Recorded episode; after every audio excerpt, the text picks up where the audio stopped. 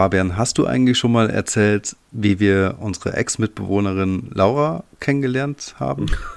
Oder du? Nee, wieso? Warum kommst du da jetzt? Wie kommst du da jetzt drauf? Ja, weil, also ich finde, du hast so ein Händchen für coole Leute und ähm, ich finde, es ist jetzt nur fair unserer Zuhörerschaft gegenüber, wenn wir so ein bisschen mal ausplaudern, wie das damals so geschehen ist. Fabian. Also, ich muss vorab schicken, ich habe sie dir dann ja als potenzielle spätere Mitbewohnerin relativ fies untergeschoben. Aber ähm, okay, wie ich sie kennengelernt habe. Ich bin damals gependelt zwischen unserer Heimatstadt Siegen und Berlin, weil ich in Berlin eine Freundin hatte, die lustigerweise auch Laura hieß. Und auf einer dieser Pendeleien saß ich im Zug und der Zug hatte eine Motorpanne und ich habe irgendwie ein Sixpack Bier aus meinem Rucksack geholt und die junge Dame, die mir schräg gegenüber saß, hat gefragt, ob sie mir ein Bier abkaufen kann. Und ich habe gesagt, ähm, Quatsch, abkaufen kannst du so haben. Und dann sind wir ins Gespräch gekommen. Ich fand die super cool. Sie hat in unserer Stadt neu angefangen zu studieren. Äh, am nächsten Tag haben wir uns auf einen Kaffee getroffen. Sie hat erzählt, dass sie eine WG sucht. Und ich habe gesagt, ja, ich gründe gerade eine mit einem guten Freund. Und wir haben noch ein drittes Zimmer frei. Und dann musste ich nur noch dem Daniel verkaufen, dass ich da jemanden gefunden habe. Und habe dann gesagt, eine alte Freundin sucht eine Wohnung. Weil ich wusste, die werden sich verstehen. Aber der wird das doof finden, wenn der weiß, dass ich die erst eine Woche kenne. Ja, und so hat das dann seinen Lauf genommen. Da hat der liebe gute Fabian mich einfach mal frech ausgetrickst. Ne? Was sagt man dazu? Aber unterm Strich ähm, hat sich das gelohnt, weil äh, Laura eine sehr coole Mitbewohnerin war. An dieser Stelle schöne Grüße an dich, Lorna. Und ähm, ja, also warum dieser Einstieg? Weil, wie gesagt, du hast ja irgendwie ein Händchen dafür, coole Leute anzuschleppen. Und heute hast du wieder jemanden mitgebracht. Exakt. Magst du dich kurz selber vorstellen? Ja, ein wunderschön. Ich bin äh, der Philipp und darf heute bei den beiden hier mal mit am Start sein und einen Fall vorstellen. Ja, und wir sind mega glücklich darüber, denn ja, Zuhörerfolgen machen uns immer mega Spaß und das hier ist ein Fall, der so auf meiner Liste stand, aber nie so hundertprozentig, immer so mit Fragezeichen und ich wusste nie, ob ich den machen will oder nicht und deswegen bin ich umso froher, dass du gesagt hast, Bock drauf, den mache ich. Ja, ähm, das hat sich halt angeboten, da der hier bei uns direkt um die Nähe, äh, in der Nähe ist. Ähm, also die, ja, das grobe, ich will jetzt noch nicht so viel spoilern, aber Teile der, des Falls sind bei mir direkt in der Nähe. Also das sind fußläufig fünf Minuten. Ja, ist krass. Denkt man da manchmal dran, so als True Crime-Fan, wenn man dann da in so einer Gegend wohnt? Ja, auf jeden Fall. Also gerade so, wenn du dann an den Orten selber vorbeifährst, ähm, das kommt dir dann tatsächlich schon immer in den Kopf. Hm. Glaube ich. Ja. ja, ja, also auf jeden Fall. Ne? Daniel und ich, wie gesagt, äh, immer wieder gerne erwähnt, gerne erwähnt, das jetzt klingt irgendwie falsch in dem Zusammenhang, aber dieser, dieser Mord eben, wie gesagt, in fußläufiger Entfernung von eben dieser WG, die wir dann da gegründet haben mit der Frau aus dem Zug. Ähm, da ist ja auch mhm. jemand ermordet worden. Immer wenn ich da vorbeigelaufen bin, habe ich auch so krass irgendwie, ja, Gänsehaut gehabt, weil ich dachte, ey, wir wohnen irgendwie 100 Meter weiter und haben irgendwie gelacht und gefeiert und da wird ein Mensch ermordet und das ist einfach so surreal. Ja. Ja, definitiv. Das Problem ist gerade dann, fällt einem das dann erstmal auf, wie nah das eigentlich ist. Meistens hört man das dann nur in den Nachrichten so, keine Ahnung, nächste Großstadt, irgendwas, fährst du eine Stunde oder sonstiges. Aber wenn du dann wirklich mal so Fälle direkt in der Nähe hast, dann ist das schon mal was ganz anderes. Ich habe es ja auch schon mal gesagt, als wir über den Fall gesprochen haben. Ich glaube, als ich das das erste Mal angesprochen habe in, in der Folge Eisenherz, ich weiß nicht, ob das da war, aber für mich hat da auch irgendwie so die Heimatstadt so ein bisschen ihre Unschuld verloren. Also man sieht dann die Heimat auch mit anderen Augen, wenn sowas passiert ist, zumindest eine Zeit lang. Ne? Also das hat mich damals echt ja, geflasht, also im negativen Sinne. Ich, man weiß zwar, sowas passiert, sowas passiert auch in der Nähe, aber ja, wenn es dann, wie gesagt, so kurz vor der Haustür passiert, dann ist es nochmal was anderes. Ja. ja. Komplett, komplett. Also ich will nicht sagen, dass man wachgerüttelt wird, weil das war es nicht. Es war kein Wachrütteln, es war eher so ein so ein Schock, ne? Es war wie so eine, ähm, wie so ein plötzlicher, ja, plötzlicher Schandfleck oder so in der eigenen Stadt, wovon man niemals, niemals ausgegangen ist. Voll. Der Fall, den Philipp mitgebracht hat, das kann ich schon mal vorausschicken. Das wird auch ein Fall gewesen sein, der damals, als er passiert ist, einen ähnlichen Effekt gehabt hat für die, die Menschen, die dort gelebt haben, die ihn miterlebt haben, weil das auch ein Fall war, der aufgrund seiner Beschaffenheit, also aufgrund der Opfer auch, wirklich für großes Echo gesorgt hat. Ja, der war auch damals ziemlich präsent in den Medien. So viel kann ich schon mal vorwegnehmen. Es sind auch tatsächlich äh, hohe Geldsummen geflossen für die äh, Rechte an den Geschichten und so weiter der einzelnen Parteien und so. Also der war damals schon sehr groß in den Medien auch vertreten. Und auch was jetzt hier so die Umgebung war, die ganzen Anwohner und sowas, das hat schon gut die Runde gemacht. Der war doch auch vor gar nicht allzu langer Zeit, meine ich, auch nochmal so ganz kurz mediales Thema, weil einer der beteiligten Personen verstorben ist. Das ist noch nicht so lange her, meine ich. Also. Ja, genau, das ist jetzt auch vor kurzem. Und was ich noch dazu sagen kann, aber dazu zum Ende nochmal mehr. Also ich kann schon mal so viel sagen, es ist kein Cold Case im direkten Sinne, also es wurde jemand verurteilt, aber bis heute kann man nicht hundertprozentig sagen, ob es jetzt wirklich so war oder nicht. Ja, wie so oft, ne? Ja. Okay, ja, krass. Es ist einer der größten Indizienfälle Deutschlands. Ich bin gespannt, wie gesagt, ich habe ihn nur so total oberflächlich auf dem Schirm. Du wirst mir heute sehr viel Neues erzählen, Daniel sowieso, aber mir auf jeden Fall auch. Und es ist cool, ich äh, lehne mich hier zurück mit meinem Bierchen und, und freue mich, dir einfach mal zuhören zu können. Und, bevor ich es vergesse und bevor wir einsteigen, viele Grüße an deine Freundin, denn du hast gesagt, die hört uns auch gerne mal zu. Ähm, herzlichen Glückwunsch zum Partner und äh, Grüße gehen auch an dich raus. Auch von mir schöne Grüße. Ja, von mir sowieso.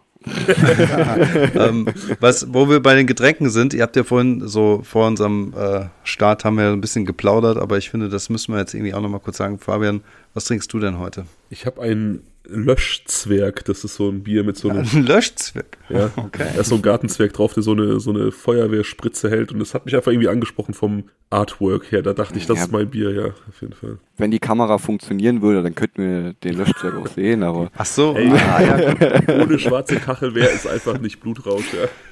Das ist einfach wahr. Also Philipp kommt jetzt auch in diesen Genuss. Und wie fühlt sich das an für dich, Philipp, bisher? Du, ich meine, du hast ja wenigstens mich, ne? Ich wollte es gerade sagen.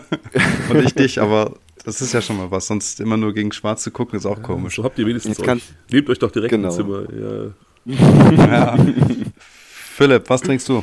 Äh, ich habe zwei Sachen. Ich habe einmal äh, einen Whisky, so für nebenbei, und so zum Runterspülen, ja, ganz klassisch, Vita Cola. Sehr chillig, sehr cool. Ich habe einen, jetzt kommst du vor allem, ich dachte vorhin, das wäre ein Wasser, äh, ein Geselle auf der Walz Lagerbier. Hat das jemand schon mal getrunken? Geselle auf der Walz. Mhm. Gar nicht. Das, ich war nämlich auch von diesem Artwork äh, hin und weg. Das zeige ich euch jetzt mal. Meine Kamera geht nämlich, Fabian. Ja, ist geil, ist geil. Sie, sieht irgendwie ansprechend Hätte aus. Hätte ich ne? auch gekauft, auf jeden Fall. Ja, dachte ich mir. Ist auf jeden Fall ganz lecker. Also cheers und ähm, ich bin sehr gespannt. Ich finde auch dieses, dieses Ding auf der Walz zu sein, finde ich auch total cool, ehrlich gesagt. Ne? Also diese, diese, diese Leute, die in dieser traditionellen Kluft rumlaufen und da irgendwie ihr Handwerk äh, in der Wanderschaft lernen. Ich habe mal irgendwie so eine Doku gesehen über so einen Typ, der in Namibia auf der Walz war, total cool. Das ist dieses Freiheitsding, cool. was ich auch so immer in meinem Herzen hatte. So, ja, egal. Hm. Ja, kann ich auf jeden Fall nachvollziehen. Du auf der Walz, das, das war ja, du bist dann so rumgezogen, hast dann deine dein Handwerk verrichtet, sage ich mal, für Kost und Logis und sowas. War das nicht irgendwie Genau, so? genau. Oder war das schon wieder was anderes? Nee, nee, genau das. Du ziehst rum und ich glaube, das dauert sogar zwei oder drei Jahre. Das ist eine relativ lange Geschichte. Und du trägst im Prinzip diese traditionelle Handwerkskluft, um eben, ja, deine Zugehörigkeit zu diesem Handwerk zu zeigen und reist mit sehr leichtem Gepäck und äh, arbeitest dann halt an verschiedenen Orten gegen Kost und Logis und sammelst halt diverse Erfahrungen, kriegst dann, glaube ich, in so ein, in so ein Walzbuch oder so, äh, keine Ahnung, wie das heißt, wie so ein Tagebuch, kriegst du dann von den jeweiligen Leuten so ein wir haben so ein kleines Zeugnis geschrieben und dann kannst du am Ende sagen, hier, da bin ich überall gewesen, das habe ich alles gebaut. Das ist mega schön. Ganz ehrlich, das ist natürlich überholt. Ich weiß nicht, ob es das heutzutage noch geben Gibt's kann. Gibt noch, tatsächlich, aber äh, ja, ja, aber so richtig ernst gemeint und gelebt oder ja, mehr so? Ja, ja, aber natürlich in einem, in einem, weiß ich nicht, viel, viel kleineren Rahmen. Ich glaube, es hatte damals ja auch einfach den Hintergrund, dass die Leute einfach ihr Gebiet mal verlassen mussten, weil es einfach vor Ort immer nur Arbeit so für einen Zimmermeister gab, ne? Und dann sind die halt rumgezogen, um sich nicht gegenseitig ins Gehege zu kommen und um Erfahrungen zu sammeln. Ich glaube, heute machen das echt nur noch so richtig begeisterte Enthusiasten, aber geil, dass es die Leute noch gibt. Ja. ja ich hatte einmal das, äh, ähm, so ein Erlebnis, da war ich mit ein paar Arbeitskollegen in Köln, ähm, in einer Kneipe oder sowas. Und da kam auch einer rein und hat dann irgendwie, keine Ahnung, so eine kleine spontane Rede geschwungen und ich glaube, der war auch auf der Walz. Also das war so, weiß ich nicht, der wollte so quasi sein sich als Arbeiter anbieten. Also ganz irgendwie hat den Laden so ein bisschen auch gesprengt in dem Moment, aber war dann irgendwie cool. Er hatte auch so Handwerkskleidung an und so. Keine Ahnung, vielleicht war es auch ein Karnevalist, ich weiß es nicht. Es war nicht so Karnevalszeit. Äh, gefährliches Halbwissen. Ich glaube sogar, dass äh, daher dieses äh, Sprichwort du Schlitzohr kommt Weil äh, ich habe da mal was gehört, dass du, du hast an sich keinen Wert dabei, bis auf einen äh, silbernen Ohrring oder Genau. sowas. Die kriegt Und man wenn du gestochen, dann- wenn man auf Walz geht sogar. Genau. Und wenn du dann irgendwie nicht bezahlen kannst oder sonstiges, kriegst du das dann einfach nach unten aus dem Ohr gerissen. Und somit warst du dann halt gebrandmarkt. Ja, genau. Und daher Ah. kommt Schlitzohr. Genau, ja. Geil. Dankeschön für diese Aufklärung. Solche Geschichten liebe ich. Das ist mega. Das habe ich tatsächlich auch schon mal gelesen. Und genau, es ist so, dass man sich irgendwie am Abend, bevor man losgeht, so in der Innungskneipe von seinen Ausbildungsbrüdern verabschiedet und die schlagen einem quasi am Abend, bevor man losgeht, diesen silbernen Ohrring rein. Also die stechen den quasi dann frisch durch, dass der dann äh, neu drin ist. Ja, genau so. Ich finde es ganz cool. Ich habe auch mal so zwei Leute mitgenommen, irgendwie, die ähm, haben mich in der Fußgängerzone angesprochen. Ich war auf eine Party eingeladen. Ende vom Lied war, dass die mit auf der Party waren und dann auch da gepennt haben. Aber Ja, egal. Wir schweifen schon wieder hardcore ab. Philipp, erzähl Ja. mal von deinem Fall. Also, mein Fall. Ähm, wir sind in dem kleinen bescheidenen Wohnort Röhrigshof an der Nippe. Nee, sorry, nicht an der Nippe, Nippe. Äh, das ist damals direkt an der innerdeutschen Grenze. Ähm, wir starten im Jahr 1977. Äh, Monika Weimer lernt äh, damals ihren ersten Freund kennen, Reinhard, damals noch Böttcher. Und äh, Also sie, ne? Sie hieß Böttcher, ja. sie hieß Böttcher, genau. Und äh, sie kommen tatsächlich auch relativ schnell zusammen. Ähm, sie heiraten einige Monate danach schon, da äh, sie der Meinung ist, lieber Reinhard als gar kein Mann. Und sie war damals erst 19, als sie äh, sich kennengelernt haben. Ich glaube, ein, äh, sorry, wenn ich, sorry, ich unterbreche. Ich glaube, super viele Ehen sind damals so geschlossen worden und werden immer noch so geschlossen, so aus diesem pragmatischen, ne? besser, besser den als kein, so. ja, aber bei mit 19. Ja, ist krass, ne? war Aber eine andere Zeit, ne? war eine andere Zeit und da, keine Ahnung, war Ehe ja auch irgendwie ein, ein Konstrukt der, wie soll ich sagen, sozialen Sicherheit, ne? Und ähm, auch der wirtschaftlichen Sicherheit noch eher als heute. Ja, aber krass auf jeden Fall. Es ist krass, wenn man so bereit ist, mit 19 dann schon sich in so eine Beziehung zu begeben, auf die man eigentlich keinen Bock hat und mit dem, mit dem Hintergedanken, das mache ich jetzt mein Leben lang quasi. ja. Auf jeden Fall. Also, ähm, wie gesagt, im Juni 1978 haben die zwei, wie gesagt, geheiratet. Und schon etwa ein Jahr später, äh, im Juli 1979, kam auch schon die erste Tochter Melanie auf die Welt. Was aber für Monika eher eine Pflichterfüllung ist, ähm, da äh, der Sex mit Reinhard ihr überhaupt keinen Spaß macht und äh, ihr auch Schmerzen bereitet. Sie war deswegen auch schon beim Arzt, der hat sie äh, untersucht, aber keinerlei ähm, Ursachen dafür gefunden und ist dann davon ausgegangen, dass es wohl äh, seelisch bedingt sein muss. So, also mit anderen Worten, die soll sich mal nicht so anstellen, so durch die Blume. Das weiß ich nicht. Ich habe auch tatsächlich nichts weiter dazu gefunden. Ich habe versucht, da irgendwie was zu finden, aber ich glaube, so ärztliche Beschlüsse oder sowas, da kommst du nicht dran. Nee, aber keine Ahnung, ich weiß auch nicht, inwieweit da das dann irgendwie eingehend untersucht oder ernst genommen wurde, wenn eine Frau dann sagt, Ja. ja. Das wäre die andere Seite, weil, ja, 1979, das ist so eine Zeit, ja, war noch ein bisschen schwierig. Muss man halt einfach leider so sagen. Ne? Ja, das stimmt. sag mal ganz kurz für die, die jetzt nicht so eingeweiht sind, diese Ortschaft, wo das Ganze spielt, wie groß ist das, wie muss man sich das vorstellen? Also wie ist das so infrastrukturell und wie groß ist das da? Ähm, also die, da wo sie direkt gewohnt haben, Röhrigshof Nippe, ist, äh, besteht tatsächlich nur aus drei kleinen Häusern. Viele, äh, der, der nächstgrößere Ort wäre Philippsthal. Das waren damals, boah, lass mich lügen, ich hatte was gelesen, ich habe es mir jetzt aber nicht rausgeschrieben, so um die 500 Einwohner oder so. Es war relativ klein. Ähm, viele Leute haben in der Region, was auch heute noch ist, äh, bei der Kalion Salz GmbH gearbeitet. Das ist so ähm, Abbau von Salz unter Tage viel. Und diese Firma hat hier sehr viele Häuser gebaut und gekauft für ihre Arbeiter. Und in, auch in genau solche, so einem Haus äh, wohnt die Familie auch. Okay. Äh, Monika, ja? Also diese klassischen Arbeitersiedlungen, die kennen wir aus unserer Heimatstadt ja auch. Ne? Das ist ja, also es war ja auch eine Bergbaustadt und das kennt man einfach, es hat bestimmt das Stadtbild in manchen Stellen. Also können wir uns gut reinfühlen, denke ich. Hm, Auf jeden Fall. Haben die beiden, haben die beiden auch da für diese ähm, Firma gearbeitet? Äh, der Vater ja. Die Mutter war gelernte Pflegehelferin.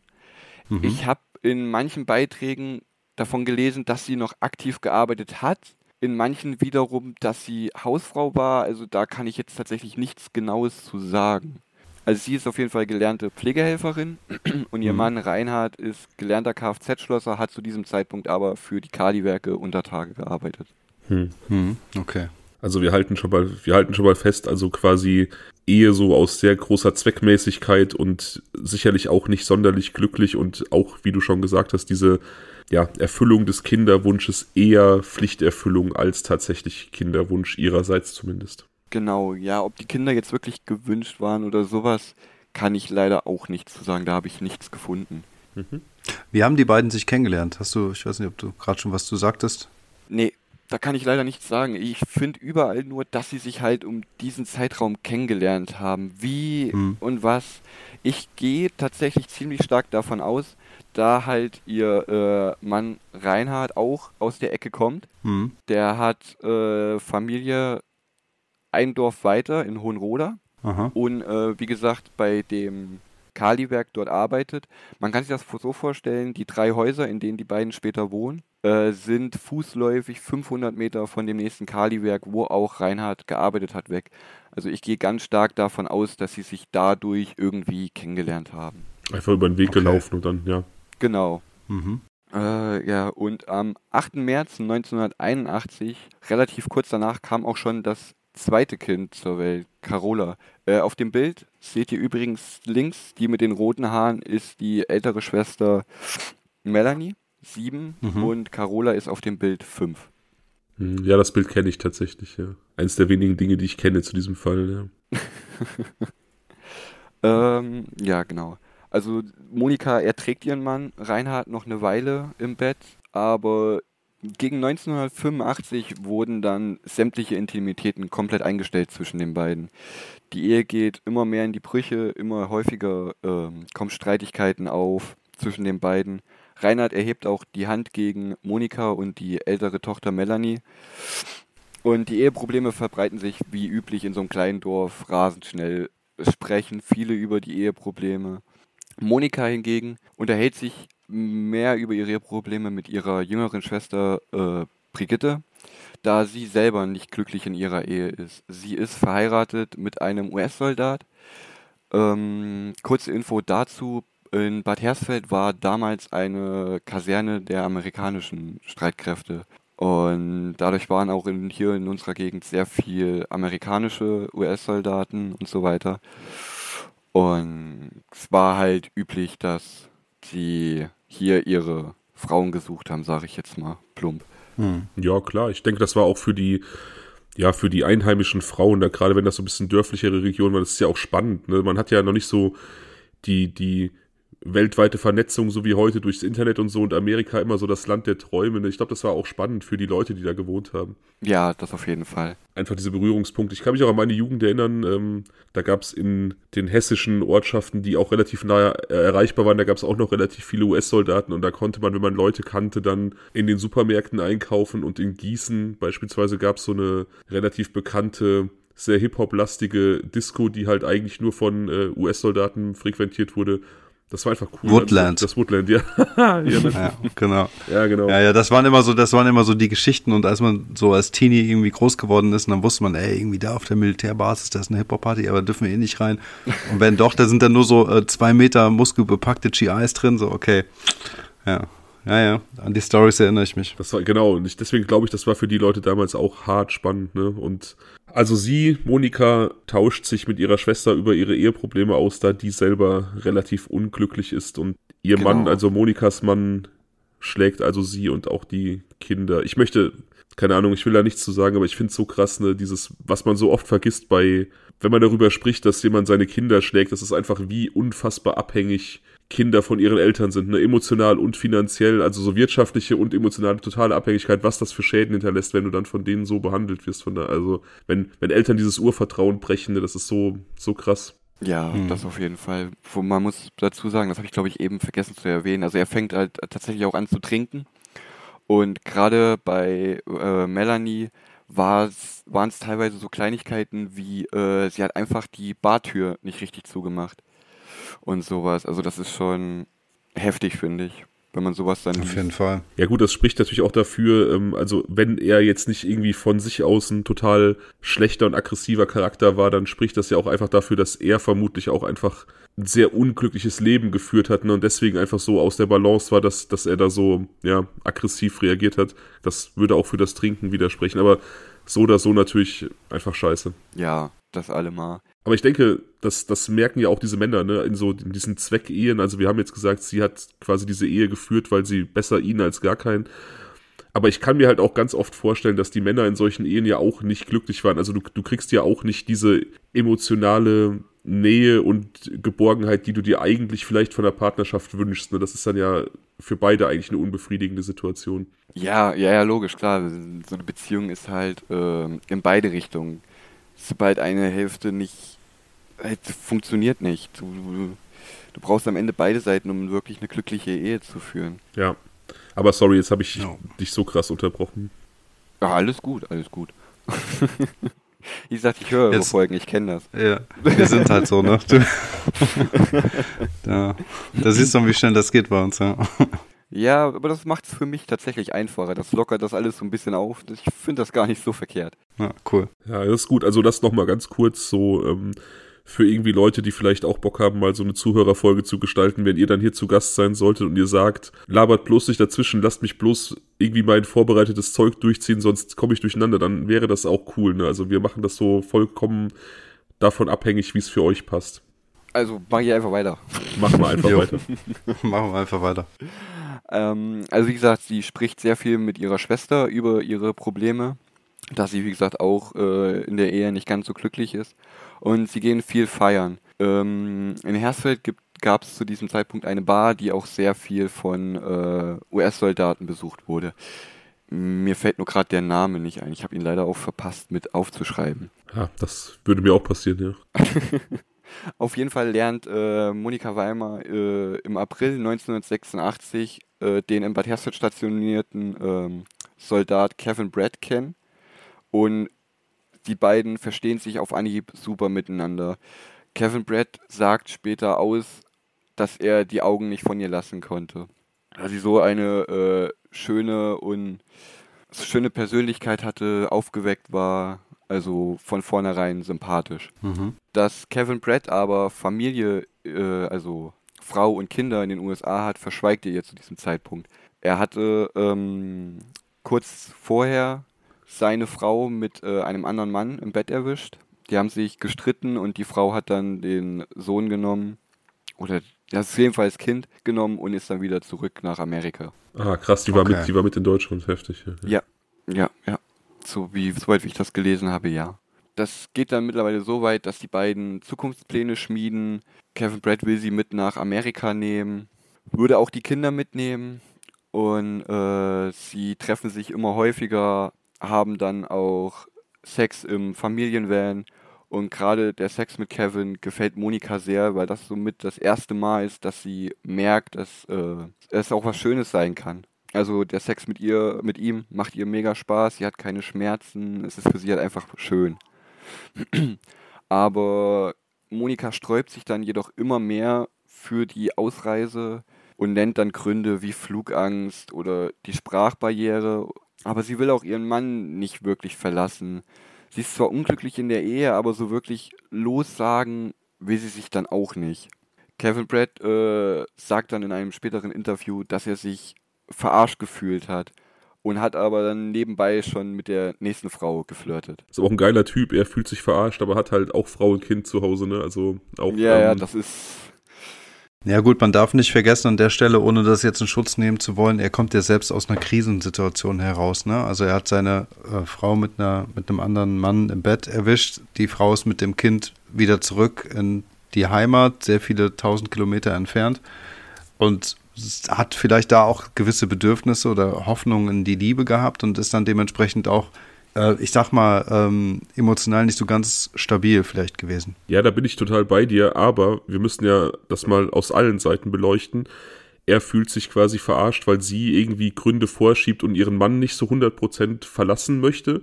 Aber er weiß immerhin, dass sie in einer Ehe ist und auch Kinder hat und er möchte, dass sie mit nach Amerika kommt, also quasi ihr Leben aufgibt, in ein fremdes Land zieht mit fremder Kultur, fremder Sprache und sie weiß eben nicht, dass da eine Frau mit Kindern wartet, dass da eine Krisensituation vorlag und sie ihn betrogen hat und so, das ist jetzt mal außen vor, ne? aber sie soll ins Abenteuer springen und weiß nicht, dass dann da noch eine Ehe existiert. Das ist ähm, Ach so, habe ich jetzt vielleicht gerade nicht mitbekommen. Hat er dir das äh, verheimlicht? Hat er ihr verschwiegen, ja. Ach so, okay. Ja gut, das ist natürlich ziemlich arschig und davon abgesehen auch egoistisch, ne? Das darf man nicht vergessen.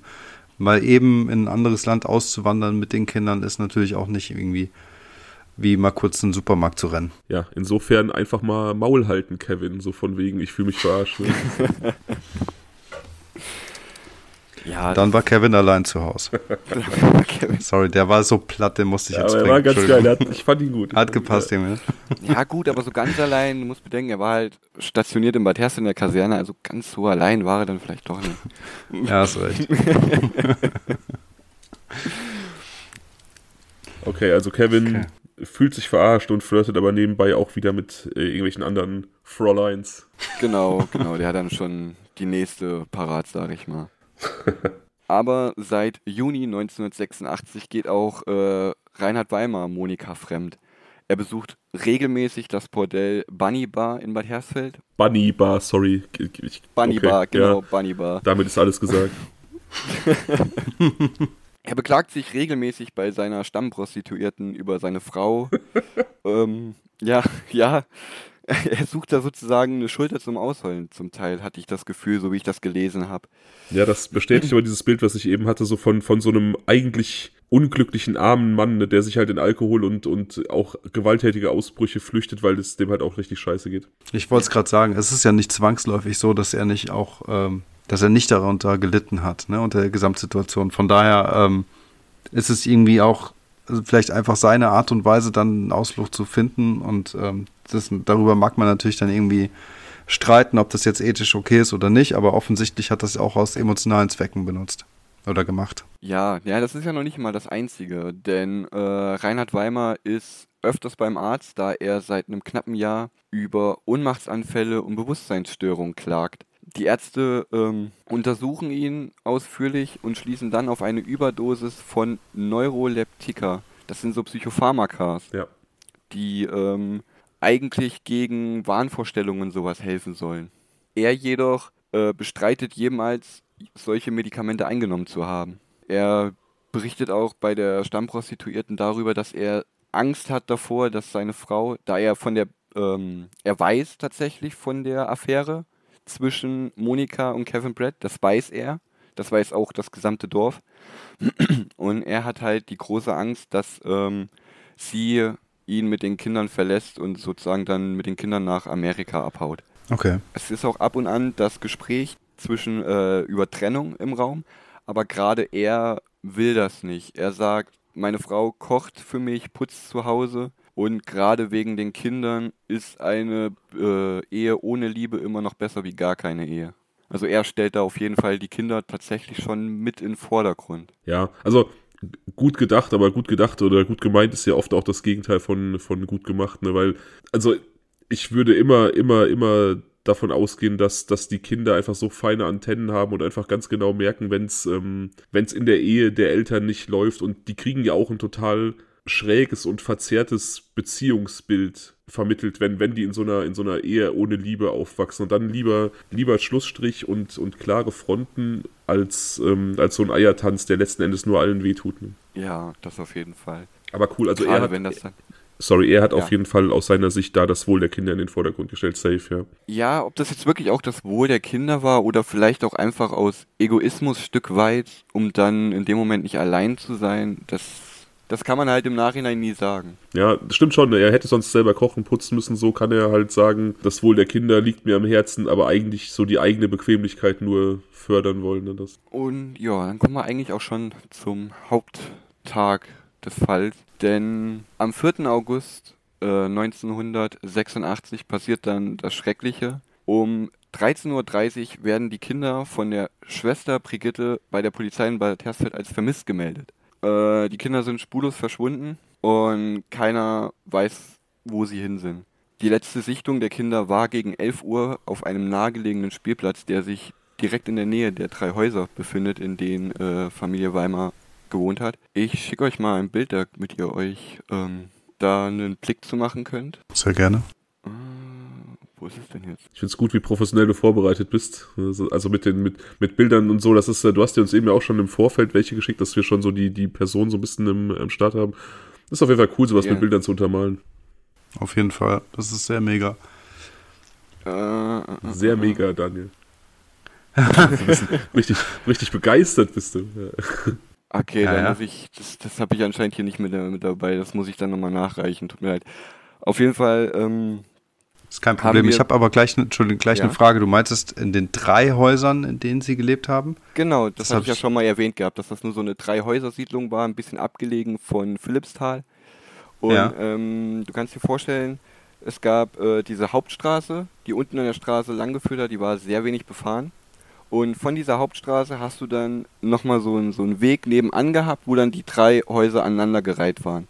Das waren so drei Mehrfamilienhäuser und direkt an den Mehrfamilienhäusern war dann so ein kleiner Spielplatz mit Rutsche, Schaukel, Sandkasten. Okay, al- also die, die, haben dann, die haben in einer Wohnung dort gewohnt, in diesen Mehrfamilienhäusern. Genau, in der Wohnung, also ähm, es waren drei Häuser, mehrere Nachbarn und in dem Haus, wo die Familie Weimar gewohnt hat, das war das mittlere der drei Häuser, haben Mhm. unter anderem Monikas beide Schwestern gewohnt, die Ah, okay. ältere und die jüngere, sowie auch die Oma und äh, also die Mutter von Monika und die Oma von Monika Weimar. Also das war wirklich einmal komplette Familie. Schon eher selten, aber wahrscheinlich so aus Familienperspektive auch ziemlich cool, ehrlich gesagt. Ja. Also kann, kann cool sein, kann auch genauso nervig ab und zu schon mal sein, glaube ich. Ja. Genau, also ich glaube, ihr habt gerade kurz aneinander vorbeigeredet. Ich glaube, Daniel hat das so verstanden, dass die Familie quasi drei Häuser bewohnt hat, aber Philipp hatte anfangs gesagt, dass dieser Ort aus drei Häusern besteht. Und Genau. deswegen, deswegen meinte er, also da in, in, in diesen drei Häusern, da wohnt die Familie, also bei diesem Ort aus drei Häusern. Genau, in, in der Mitte, also du hast die drei, drei Häuser aneinandergereiht und in dem mittleren dieser drei Häuser in mehreren Wohnungen verteilt wohnt die Familie. ja. Also die Kinder sind verschwunden vom Spielplatz, der quasi ums Eck dieser Häuser ist. Genau, was halt, wie gesagt, sehr merkwürdig ist, da die Straße da nicht sehr befahren sind und ein fremdes Auto, fremde Leute sehr schnell auffallen würden. Mhm. Ähm, die Polizei befragt auch sämtliche Anwohner da, Nachbarn. Die haben die Kinder zwar spielen sehen, aber nicht wie sie verschwunden sind. Die waren dann irgendwann spurlos weg. Am 5. August kommt es dann zu einer groß angelegten Suche im Umkreis Philippsthal. Von der äh, daran beteiligt sind Kriminalpolizei, Helikopter, der Bundesgrenzschutz, Zoll und äh, US-Soldaten aus dem, wie eben schon erwähnt, benachbarten äh, Bad Hersfeld. Und äh, ein Kommissar von damals erinnert sich später in einem Interview daran, dass er bis zu diesem Zeitpunkt keine vergleichbare Suche erlebt hat. Ja, krass. Diese Suche äh, bleibt dann drei Tage lang ohne Erfolg, bis dann am 7. August ein Busfahrer zufällig in der Nähe von Wölfershausen, das sind ungefähr 10 Minuten, Viertelstunde Fahrzeit vom Haus der Weimars entfernt. Da habe ich euch auch was vorbereitet. Seht ihr das? Ja. Sehr schön. Ich sehe es gerade noch nicht. Fabian, bei dir wird es angezeigt? Ja, ja, ja. Also ich muss die, die, das Bild runterladen, aber dann äh, wird's mir. Ach so. Ja. Ähm, der Busfahrer hält an dem besagten 7. August an diesem Parkplatz, um äh, Kaffeepause zu machen. Da ist wieder Kommissar Zufall am Start, denn der Busfahrer ist sehr, äh, ein sehr ordentlicher Mensch und bemerkt bei seiner Pause, dass eine Gardine am Seitenfenster schief hängt. Äh, um diese Gardine wieder gerade zu rücken, begibt er sich auf den Beifahrersitz, der auch etwas höher gelegen ist als sein Fahrersitz. Ähm, beim Richten dieser Gardine fährt ein Windstoß durch die knapp 80 Zentimeter hohen Brennnesseln am Rand des äh, Parkplatzes und gibt dann den Blick frei auf etwas Rotes. Ähm, der Busfahrer steigt aus und findet dann eine Kinderleiche. Er ruft natürlich sofort die Polizei und nach kurzen Augenblicken ist dann schon, steht dann schon fest, dass es sich um die siebenjährige Melanie handelt. Die Beamten entscheiden sich dann, die Umgebung weiter abzusuchen und finden dann auch wenig später, circa vier Kilometer weiter, an einem kleinen Waldweg bei Benjendorf-Grund. Das ist von der Position, also von dem Parkplatz in Wilfershausen, nochmal so vielleicht maximal fünf Minuten äh, mit dem Auto. die äh, fünfjährige Carola. Zu dem zweiten Auffindeort habe ich dann auch nochmal ein, zwei Bilder dabei. Das ist ja auch so ein Ding, das ist ja auch ein absolutes Horrorszenario. Nur du hast so irgendwie, keine Ahnung, kurz Pause, willst da irgendwie arbeitstechnisch noch irgendwas richten und findest dann eine Kinderleiche. Das, äh, Ja, auf jeden Fall. Das will man nicht erleben. nee, auf keinen Fall. Ja. Ähm, die Kinderleichen werden dann sofort zur, Adop äh, Obduktions äh, zur Obduktion gebracht. Die Obduktionsergebnisse lassen aber zehn Tage auf sich warten. Die kommen dann erst am 18. Oktober, äh, am 18. August. Äh, Ergebnisse sind, Melanie wurde mit einem weichen Gegenstand erstickt, Carola hingegen wurde erwürgt. Alter. Ähm, das geben auch äh, Melanies leere Blase und Carolas minimale Urinmenge stimmen damit überein, da in beiden Todesursachen mit äh, Harn- bzw. Stuhlabgabe einhergehen. Also das ist schon mal ein Indiz dazu. Was dann aber wiederum widersprüchlich ist, beide Unterhosen der Mädchen sind, äh, wie sich, äh, wie ein späterer Kommissar sagte, blütenweiß. Also da gibt es keinerlei Spuren von Urin oder sonstiges. Also wie quasi wie nachträglich angezogen. Genau, dazu komme ich tatsächlich auch später noch. Okay, sorry. Alles gut, alles gut.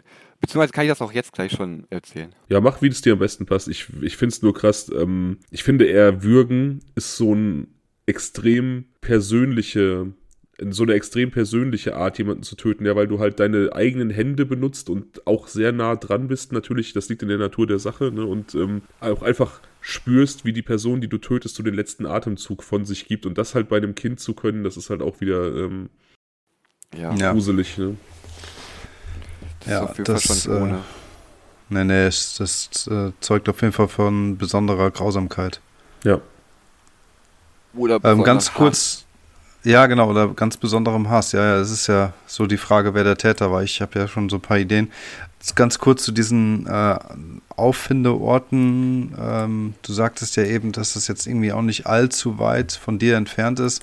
Sind das Orte, die man so kennt, wo man auch mal Ja. schon mal hält oder vorbeifährt oder so? Äh, Wie es damals jetzt genau war, weiß ich jetzt natürlich nicht. Aber gerade der Wölfershausen, also der Parkplatz hier äh, Wölfershausen, da stehen sehr oft gerade auch Lkw-Fahrer oder Autofahrer halten da mal kurz an, um vielleicht mal kurz zu telefonieren oder sonstiges. Also ein relativ schlechter Ort, wenn du eine Leiche wirklich verstecken wollen würdest. Mhm. Mhm, Da kommen wir später auch noch zu, aber da schon mal meine Meinung dazu. Ich gehe ganz stark davon aus, dass die Leichen früher oder später gefunden werden sollten. Einfach, weil der Ablageort so stark frequentiert ist, dass es gar nicht anders möglich ist, okay. So doof es klingt, aber alleine schon die Fahrtstrecke, die sie, äh, die äh, zwischen der Haus und ähm, den Ablageorten steht, würden, das klingt jetzt vielleicht doof, aber mir würden jetzt auf Anhieb fünf weitere bessere Ablageorte einfallen als dieser Parkplatz. Du Mhm. fährst zum Mhm. Beispiel über eine Brücke, äh, über die Werra. Und das wäre zum Beispiel eins, halt in der Werra versenken. Oder du hast hier sehr große, sehr weitläufige Waldgebiete. Ja, also mit anderen Worten, du bist, ähm, dieser Ablageort ist zu weit entfernt und dann auch noch zu offensichtlich, um halt wirklich irgendwie als Versteck zu dienen in, im Endeffekt. Ja. Okay. Mhm. Der Todeszeitpunkt beider äh, stimmt ungefähr mit, der, äh, mit dem Zeitpunkt des Verschwindens überein. Der Todeszeitpunkt konnte damals aber nicht genau ermittelt werden. Wieso, weshalb, habe ich leider nichts dazu gefunden. Ich habe nur halt gefunden, dass der Todeszeitpunkt, un- also sie müssen ziemlich kurz danach, nachdem sie verschwunden sind, auch ums Leben gekommen sein. Ja, da kann ich vielleicht kurz einhaken. Und zwar ist das auch heute noch so, dass Krimis uns da so ein bisschen so ein falsches Bild vorgaukeln. Also, dass dann irgendwie der Gerichtsmediziner sagt, der Tod ist irgendwie um halb vier Uhr nachts eingetreten. Das ähm, Mhm. kann eigentlich auch nicht passieren. Das sind meistens sowieso irgendwie Zeitfenster, die benannt werden. Man kann das dann auch aufgrund von verschiedenen Parametern halt so ein bisschen eingrenzen. Also wenn du jetzt zum Beispiel irgendwie um 18 Uhr was gegessen hast und du bist um 20 Uhr ermordet worden, dann ist das Essen vielleicht nur anverdaut und dann kann man aufgrund des Verdauungszustandes sagen, du musst innerhalb von zwei Stunden nach dem Essen ermordet worden sein. Und so stelle ich mir das hier auch vor, dass man vielleicht wusste, die haben dann und dann gefrühstückt und ähm, 11 Uhr sind die verschwunden und das und das haben wir noch im Magen gefunden. Da kann man dann ungefähr eingrenzen, wann die gestorben sein müssen. Dazu kommen wir tatsächlich auch noch. Also interess interessanterweise ähm, ist es ja so, dass die sind am 4.8. verschwunden. Drei Tage später hat man sie gefunden. Das bedeutet, und du sagtest ja, dass es ähm, generell so Stellen sind, die eher oft und gut befahren sind. Ähm, dann war das Problem mit dieser äh, relativ hellen Unterwäsche noch, sodass ich jetzt mal vermuten würde, dass sie erst später dort abgelegt wurden und nicht unbedingt direkt nach dem ähm, Versterben. Äh, dazu kommen wir später tatsächlich auch noch genauer. Aber ähm, meiner Meinung nach definitiv. Dass, also sie wurden entführt, sage ich jetzt mal. Mhm. Und, äh, aber die müssen kurz danach definitiv dort abgelegt worden sein. Ja, okay. Da beim Vater dieses ärztliche Attest im Raume stand mit dem Psychopharmaka, wurden auch die zwei Kinder nach Spuren vom Psychopharmaka untersucht und hierbei aber keine Spuren gefunden. Problematisch war dadurch, dass diese Giftanalyse des Mageninhaltes so viel Mageninhalt in Anspruch genommen hat, war nur noch sehr wenig übrig, um darauf zu schließen, ob sie dann eventuell schon vorher was gegessen haben oder sonstiges. Es waren nur noch ein paar wenige Milliliter übrig, aber ähm, die Untersuchungen haben dann trotzdem ergeben, dass sie Milch, Kakao und irgendein äh, weizenhaltiges Gebäck zu sich genommen haben. Es konnte alles sein. Es könnte ein Keks gewesen sein, es könnte eine Schokomilch gewesen sein mit einem Keks zusammen. Es könnte aber auch einfach ein Schokokeks gewesen sein. Also sehr, sehr sporadisch nur nachweisen zu können. Ähm, mhm. Aber der Verdauungsgrad der Nahrung ließ darauf schließen, dass ähm, sie 30 Minuten bis eine Stunde nach der Nahrungsaufnahme verstorben sind. Melanie trug ein weißes T-Shirt, rote Shorts, gelbe Socken und Sandalen und hatte sehr viele Kletten äh, vom Labkraut an den Klamotten. Teils auch bis zu drei Zentimeter auf der Innenseite der Hose nach oben hin.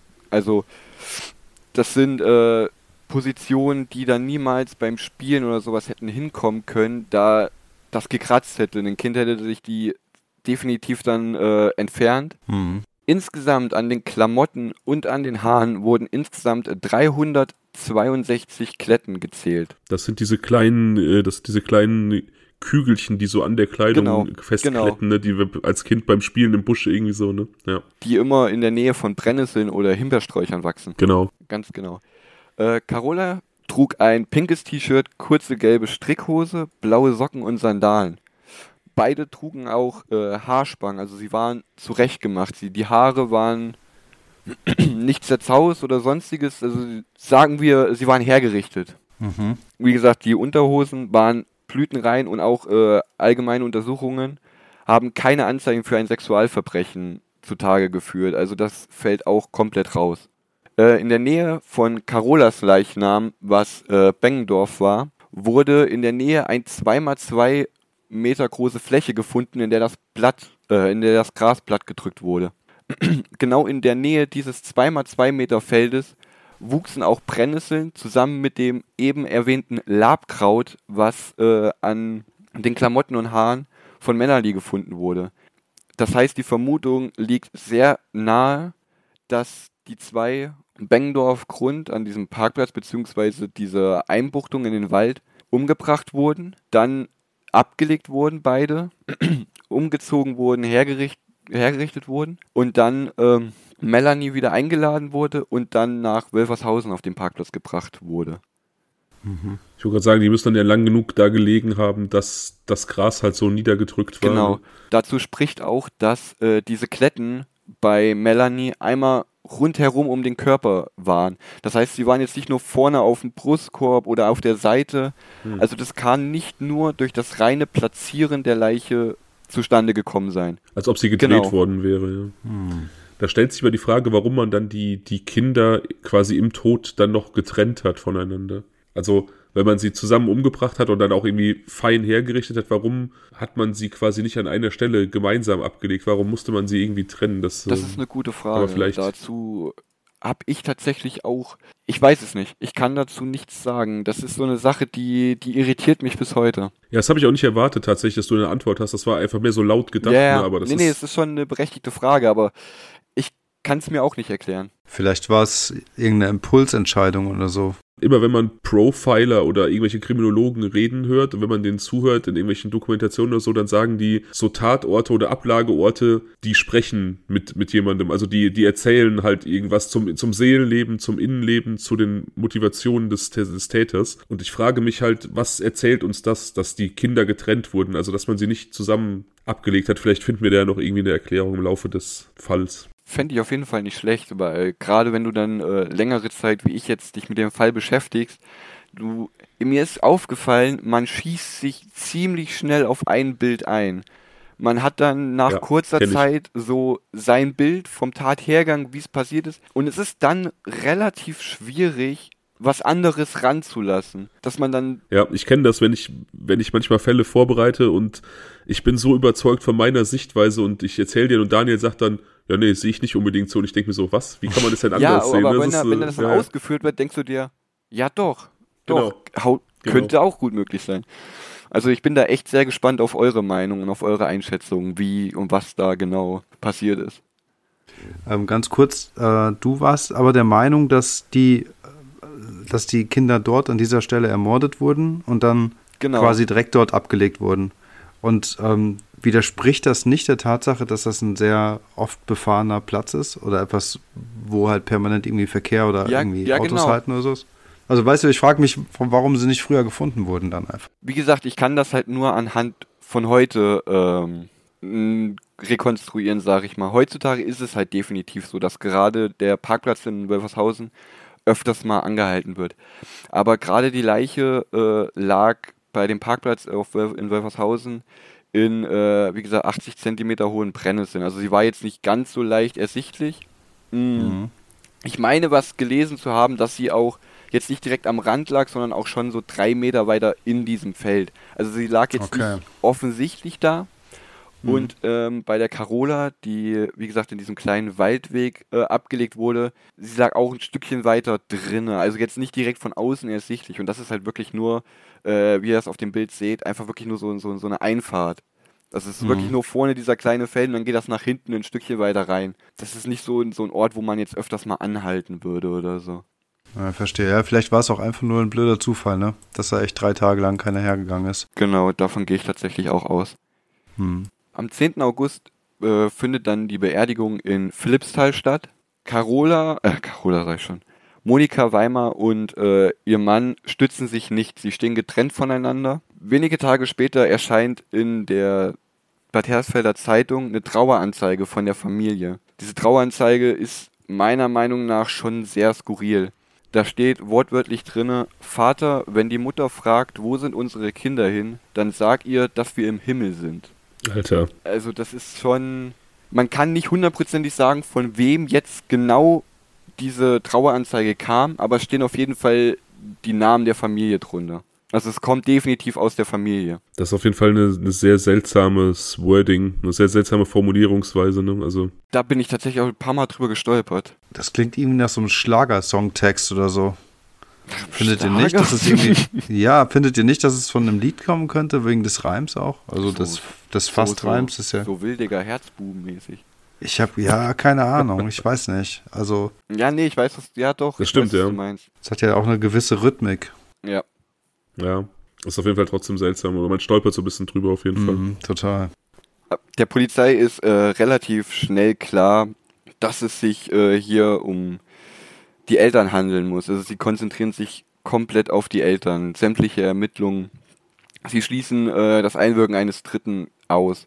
Da es, wie gesagt, die Wahrscheinlichkeit sehr gering ist, dass, das, dass die Kinder unbemerkt von diesem Spielplatz bei diesen drei Häusern von irgendeinem Fremden entführt worden sind. Das wäre sofort aufgefallen. Bei den Befragungen der Eltern äh, sie hatten beide am Tag des Verschwindens Urlaub. Der Vater gibt relativ wenig an. Also er äh, hat wohl bis 11.30 Uhr geschlafen, hat dann das Haus nicht verlassen und hat die Kinder auch dementsprechend nicht gesehen. Äh, gibt demnach auch keine Zeugen, da er das Haus, wie gesagt, nicht verlassen hat. Ähm, Monika Weimar gibt an, dass die Kinder so gegen 9.30 Uhr aufgestanden sind, sich ein kleines Frühstück genommen haben und sind dann gegen 10.15 Uhr raus zum Spielen. Sie selber habe das Haus um 10.30 Uhr verlassen, um Besorgungen zu machen im nahegelegenen Heimbolzhausen. Sie war auf der Post auf der Sparkasse und hat Geld eingezahlt für ihre Oma. Belege bestätigen das auch. Also diese Einzahlung äh, hat stattgefunden. Danach soll sie mit einem äh, Angestellten der Sparkasse gesprochen haben und war danach im Supermarkt, hat zwei Becher Schmand und ein Eis für die beiden Kinder gekauft.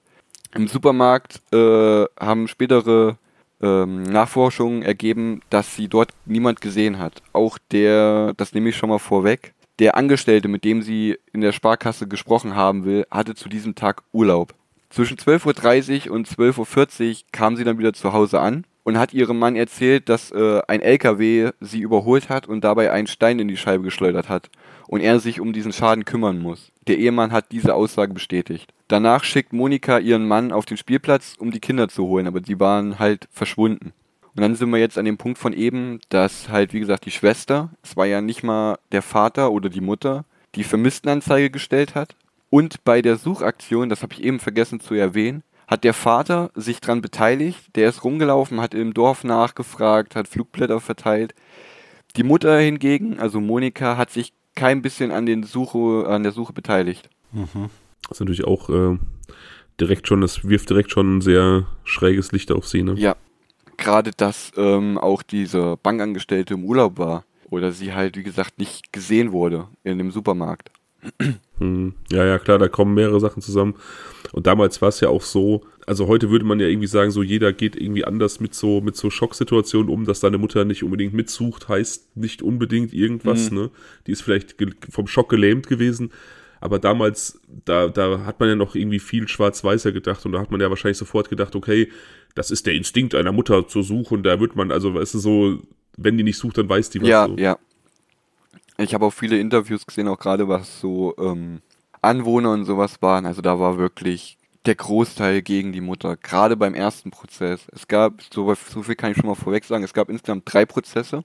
Aber ich gehe auch ganz stark davon aus, dass das zum Teil auch äh, medial war. Aber dazu kommen wir später dann nochmal. Ähm, by the way, ich finde es, auch wenn es nur ein drei, drei Hausdorf sozusagen gewesen ist, äh, sehr überschaubarer Bereich, finde ich es ein bisschen seltsam, ehrlich gesagt, ein siebenjähriges und ein fünfjähriges Mädchen einfach so rauszulassen auf dem Spielplatz ohne elterliche ja. Begleitung. Das hat man vielleicht, vielleicht, ich verstehe, es ist ländlich, ich verstehe, es gehört irgendwie zum Umfeld des Hauses und vielleicht war das früher auch noch ein bisschen anders, aber ich finde eigentlich, dass das ein No-Go ist. Zumindest mal bei einem fünfjährigen Kind. Aber wenn man so an die eigene, an, wenn man so an die eigene Kindheit zurückdenkt, so ich war auch in dem, also auch im Kindergarten und Grundschulalter auch immer ja, alleine unterwegs. Tatsächlich so. ich auch. Also ich kenne also, das auch nicht anders. Aber mit fünf Leute, seid ihr euch sicher? Ja, fünf also nicht, fünf, aber mit fünf sieben schon. Mit sieben tatsächlich sieben? ja. Und ja. wie gesagt, ich werde ein Bild noch nachreichen. Mhm. Ähm, du hast wirklich diese drei Häuser und ähm, bei, wenn du davor stehst, an dem linken direkt angrenzend ist dieser Spielplatz. Also die mussten nicht mal weit gehen. Die hätten mhm. theoretisch, die Eltern hätten aus dem Fenster rufen können und die Kinder hätten das gehört. Ja, verstehe. Nichts, okay, aber dann sind wir bei dem äh, Punkt der Mutter vielleicht. Also ich finde halt, dass man dann zumindest halt sagen sollte, hey, keine Ahnung, wie hieß er, äh, Reinhard, schau mal zwischendurch aus dem Fenster, guck mal kurz, ob die noch da sind. Oder irgendwie das, also irgendeine Form der Absprache würde man ja an der Stelle schon treffen. Ja gut, in dem Moment, wo Monika das Haus verlassen hat, hat Reinhard ja noch geschlafen.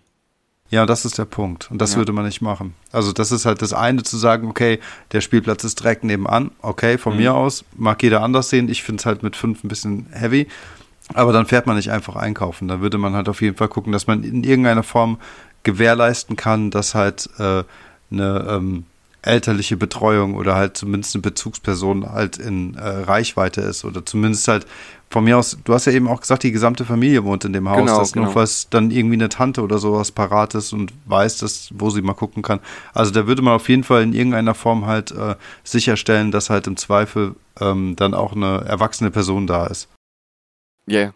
Aber ich glaube, du fühlst dich da auch automatisch dann irgendwie sicher, weil du halt einfach weißt, okay, das sind hier irgendwie drei Häuser, hier wohnen eine Handvoll Menschen, jeder kennt jeden, es ist super überschaubar, es kommt von außen keiner vorbei und irgendwie ein Drittel der Menschen, die hier wohnen, sind auch noch Familie, weißt du? Also ich glaube, da ja, damit bist du dann auch automatisch so. Naja, natürlich, du hast ja recht, aber es ist ein Spielplatz. Da kann immer mal ein Kind runterfallen, von einer Rutsche fallen oder es kann äh, eine Wespe kommen und in die Zunge stechen, weiß ich nicht, war es so. Also es gibt auch äh, Gefahren, die quasi außerhalb von irgendwelchen Menschen liegen, weswegen halt es durchaus Sinn macht, dass halt Erwachsene in der Nähe sind. Ja, ja, ja. Ja, kann, kann tatsächlich auch sein, dass ähm, da irgendwie Absprachen oder sowas zustande kamen, aber ich habe dementsprechend nichts gefunden tatsächlich. Ja, ah, ja okay. Kann sein, kann nicht sein, das, da kann ich nichts zu sagen. Aber ja, ich Mhm. verstehe äh, deinen Punkt tatsächlich. Mhm. Aber kurze Tage später, am 12. und am 15. August, wird es nochmal spannend, denn es tauchen zwei Briefe bei der Familie Weimar auf, die definitiv nicht von der Post verschickt wurden, äh, da sie keinen Siegel, Stempel oder ähnliches äh, trugen. Die wurden also direkt in den Briefkasten geworfen. Sie waren adressiert an Monika. Äh, beide waren mit verstellter Schrift eher kindlich angehaucht. Äh, Im ersten Brief stand wortwörtlich, das ist die Strafe, es tut mir leid um die Kinder, aber es musste sein. Im zweiten Brief, erst die Kinder nur zur Qual, jetzt bist du dran, von wem der Auftrag stammt, kannst du dir wohl denken. Mhm. Kannst du bitte beides, kannst du bitte beides noch einmal kurz wiederholen, damit wir es noch mal ein bisschen in unsere Gedanken einfließen lassen können? Klar, Brief 1, das ist die Strafe. Es tut mir leid um die Kinder, aber es musste sein. Mhm. Brief 2, erst die Kinder nur zur Qual, jetzt bist du dran, von wem der Auftrag stammt, kannst du dir wohl denken. Der Auftrag. Es tut mir leid, aber es musste sein. Die Kinder nur zur Qual. So wie der zweite ähm, Brief anfängt, hätte ich ja fast gedacht, dass der vom Täter ist. Also von demjenigen, der auch dann den Auftrag gibt. Wisst ihr? Weil dieses ähm, Attribut zur Qual ist ja schon irgendwie etwas so, ähm, das wirkt so ein bisschen wie so aus dem Munde des Täters oder des Auftraggebers gesprochen. Wisst ihr, wie ich meine? Also ein, derjenige, der es am Ende ausgeführt hat, dem juckt es nicht, ob es zur Qual war oder nicht. Der ist dann einfach nur der Auftragnehmer oder so. Mhm. Deswegen war ich jetzt beim zweiten Bild, kam ich so ein bisschen ins Stocken. Das ist die Strafe. Hm. Das, also es ist die Rede von der Strafe und von der und äh, das ist quasi die Strafe ist die Qual. Mhm. Äh, ja, auf jeden Fall, die Polizei geht gerade durch den zweiten Brief sehr in die Richtung des Vaters. Dadurch, dass die beiden Briefe halt auch an Monika direkt adressiert waren. Wie gesagt, laut Polizei, die Polizei ist, ähm, hat sich komplett darauf eingeschossen, dass es definitiv einer der Elternteile gewesen sein muss. Hm. Hm, ja gut, wir wissen ja heutzutage auch, dass, dass irgendwie Gewaltverbrechen wirklich in erster Linie so im sozialen Nahbereich passieren, dann auch gerne halt mal in der Familie und das wussten die damals natürlich auch und auf der anderen Seite doppelter Kindermord, man will natürlich schnell Ergebnisse präsentieren und da liegt es halt auch nahe, die Eltern einfach zu verdächtigen, sich nicht viel Arbeit zu machen. Kannst du den zweiten noch einmal wiederholen, bitte? Sehr gerne. Erst die Kinder nur zur Qual, jetzt bist du dran. Von wem der Auftrag stammt, kannst du dir wohl denken. Also dann würde ich fast sagen, ich hau jetzt direkt mal raus mit einer Spekulation. Darf ich? Klar. Darf ich kurz eine Idee loswerden? Dieses erst die Kinder nur zur Qual könnte ja erstmal heißen, also dass die Kinder getötet wurden, um eine Person zu quälen und dann folgt ein weiteres Opfer. Ne? Mhm.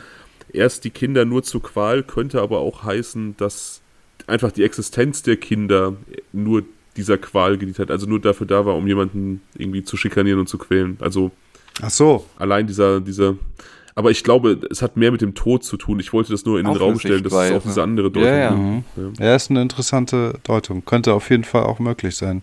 Es wäre ein bisschen abstrakt, aber möglich. Ja, meine, meine äh, Vermutung, meine These oder Vermutung, also ist so, dass der Reinhard sich ja hat, ähm, er hat sich ja ausgeheult im Bordell. Mhm.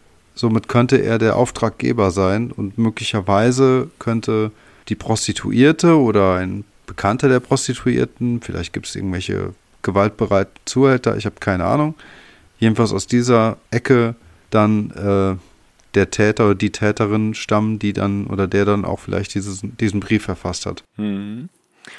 Auch interessante Sicht auf jeden Ja. Fall. Aber da kommen wir tatsächlich relativ schnell schon zu, was es mit diesen Mhm. Briefen auf sich hat.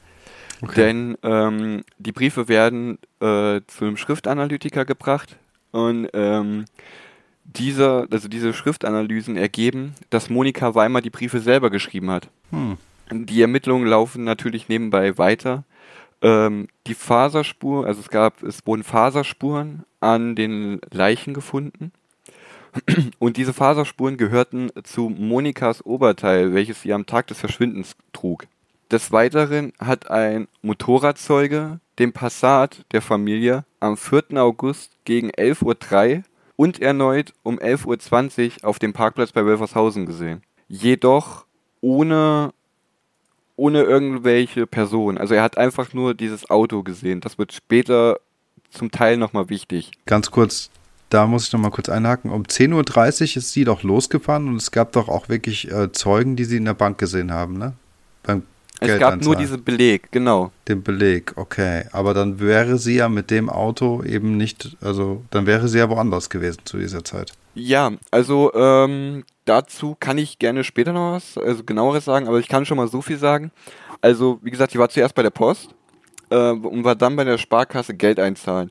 Also wenn du diese Fahrzeiten, diese Sparkassenfiliale, wo sie damals war, existiert heute immer noch. Mhm. Die liegt tatsächlich auch direkt auf dem Weg. Also wenn du von dem Haus der Weimars zu diesen zwei Ablagenorten fährst, es gibt zwei Wege, die du fahren könntest.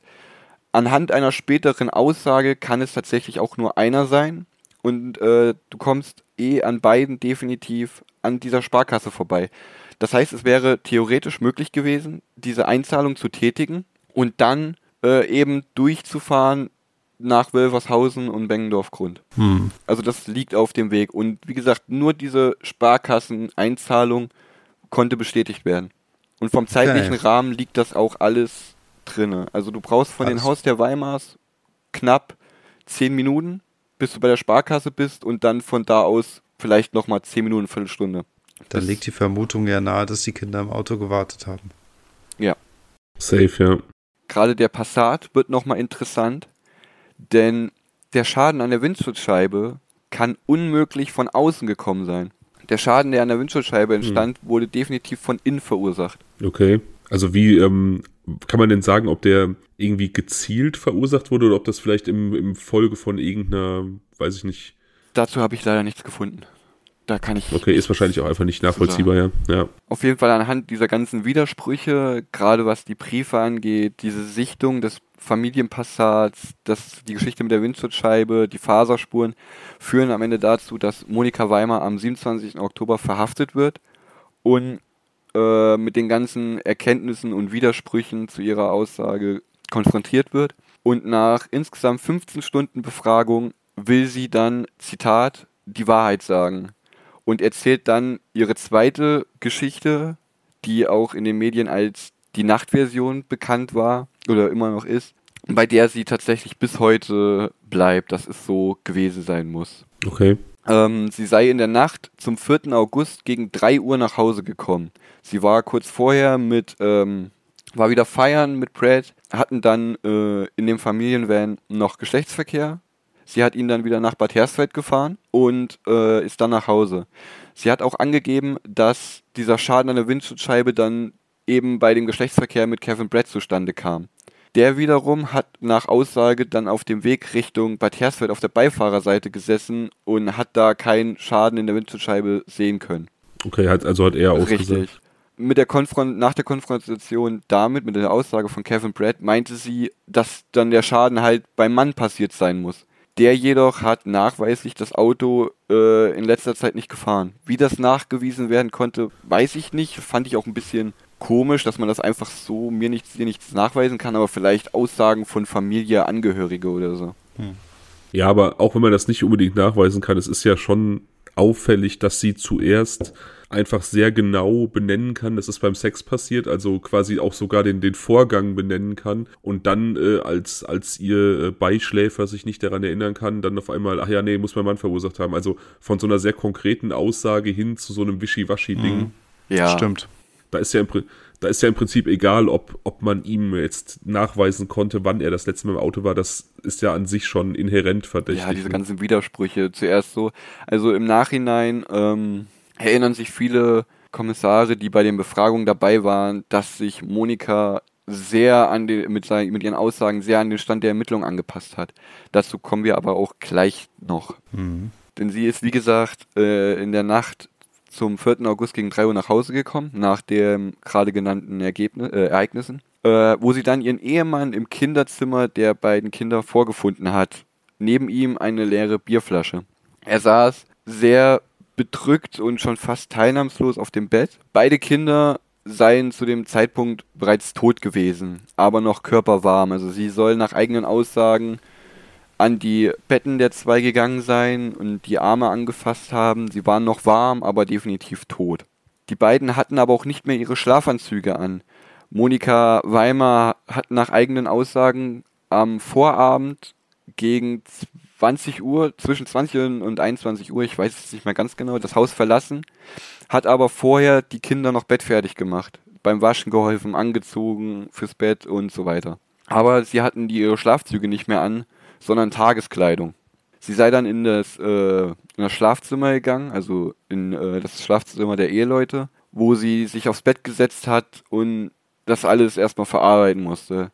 Nach kurzem Moment hörte sie Motorengeräusche eines wegfahrenden Wagens, den sie als ihr Auto identifiziert hat. Nach einer gewissen Zeit kam das Auto zurück und ihr Mann hat das Schlafzimmer betreten. Äh, als sie ihn dann zur Rede gestellt hat und gefragt hat, was er mit den Kindern gemacht hat, habe er wohl gesagt, jetzt kriegt keiner mehr die Kinder und hat ihr den Ablageort der beiden Leichen äh, genannt.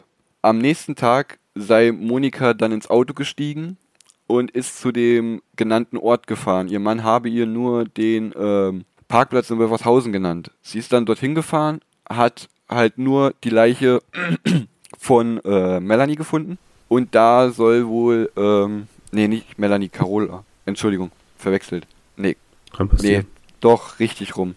Es war Melanie, die, die ältere Tochter wurde an äh, Wölfershausen gefunden, doch die jüngere Carola, der Leichnam war nicht da. Aber sie, wo, ihr wurde nur der Parkplatz in Wölfershausen genannt, wo sie dann angeblich von dem Motorradfahrer gesehen worden sei. Die Polizisten haben nämlich äh, ihr einfach nur davon erzählt, dass der Motorradfahrer sie da gesehen haben soll. Das wussten sie nicht. Der Motorradfahrer hat, wie gesagt, ausgesagt, einfach nur diesen Passat dort stehen gesehen zu haben. Keinerlei Menschen Mhm. oder Person. Okay. Und ihre äh, ursprüngliche Darstellung der Tat und ähm, was so passiert ist, hatte sie äh, aus Mitleid zu ihrem Mann erzählt. Und sie hat sich auch mitschuldig am Tod der Kinder gefühlt. Und bei der Darstellung der Geschehnisse habe sie sich am Vortag orientiert. Der damalige ermittelnde Staatsanwalt glaubte ihr diese Geschichte, gerade da der Mann die besseren Motive gehabt hat. Rache und äh, die Angst, dass ihm die Kinder weggenommen werden. Mhm. Kurios, der ermittelnde Staatsanwalt wurde tatsächlich kurze Zeit später auch ausgetauscht. Weil kurz nach der Aussage von Monika Weimar wurde dann der Mann Reinhard festgenommen und befragt. Er blieb aber immer weiter bei seiner Geschichte, hat sich nicht in Widersprüche ähm, verwickelt und sonstiges. Aber dennoch, nachdem er stundenlang befragt wurde, sagte er, Zitat, wenn ich es gewesen war, muss es ein Blackout gewesen sein. So Aussagen kommen ja oft vor und ich finde das auch mal so total unbefriedigend. Und man kann sich einfach auch nicht vorstellen, dass, dass Menschen wirklich irgendwie denken, dass sie einen Mord begangen haben könnten und das einfach vergessen. Also man kann, denkt ja, man kann nicht vergessen, wenn man einen Mord begangen hat, ne? Ja, Ja, aber es kommt ja tatsächlich vor. Wobei das auch ein Teil einer meiner tatsächlich zahlreichen Theorien zu diesem Fall ist. Denn, wie ich schon erwähnt habe, war der Vater in ärztlicher Behandlung durch diese Hm. Überdosis an, ähm, ich komme gerade nicht drauf, Neuroleptika.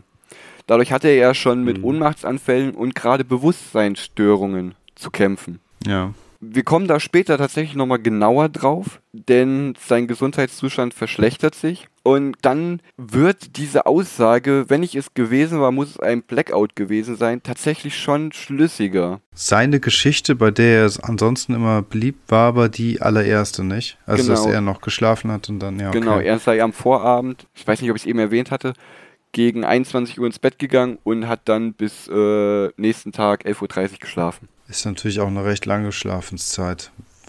Gut, kann erklärbar sein, wenn er die Nacht vorher wenig geschlafen hat, aber ansonsten, Gut, er hatte halt, die hatten halt beide gesagt, an dem Tag Urlaub, vielleicht sich selber gesagt, ja gut, nutze ich die Zeit mal und schlafe mich halt mal richtig aus, ne? ja, stimmt. Ja, gut. Ja, ist möglich. Aber gerade die Nachtversion von Monika Weimar wird äh, durch äh, mehrere Zeugenaussagen ins Schwanken gebracht. Monikas Schwester Brigitte sagte aus, dass sie in der Nacht gegen 3 Uhr die kleine Carola Wein gehört hat, ähm, da sie sich in die Hose gemacht hat. Aber der Vater hat so tief und fest geschlafen, dass äh, Brigitte ihr das Höschen gewechselt hat. Auch nachdem Monika Weimer diesen Ergebnissen konfrontiert wurde, hat, äh, das habe ich in einem Interview, also in dem, in dem äh, Beitrag gesehen, hat ein äh, Ermittler damals halt einfach mal so eine Fangfrage gestellt. Denn Monika Weimar hat dann im Endeffekt davon erzählt, dass sie das wusste. Und dann meinte er, von wem wussten sie das denn? Ja, das hat die Carola mir erzählt. Und dann meinte der Polizist, wie denn, wenn die zwei Mädchen schon tot waren, als sie nach Hause kamen? Gute Frage, ja, mhm. definitiv. Auch Nachbarn, genauso wie die Oma der äh, zwei, äh, zwei Schwestern, sagten aus, dass sie die Kinder am Morgen des 4. August noch am Spielplatz spielen sehen haben. Also können die Kinder in der Nacht ja nicht äh, schon weggebracht worden sein. Geschweige denn nee. getötet worden. Ja. Nee. Noch während die ganze Ermittlungen laufen, Monika Weimar ist wie gesagt äh, in Haft, sie wurde festgenommen. Äh, am 26. Oktober noch aus der Haft heraus äh, lässt sie sich von ihrem äh, Mann Reinhard scheiden und nimmt ihren Mädchennamen Böttcher an. Am 8. Januar 1989 kommt es dann zur ersten Verhandlung vor dem Landgericht in Fulda. Diese Ver Verhandlung dauert 44 Tage. In dieser wird sie ähm, zu lebenslanger Haft verurteilt wegen Mord. Eines der wichtigsten Indizen sind die Faserspuren, die ich eben erwähnt habe.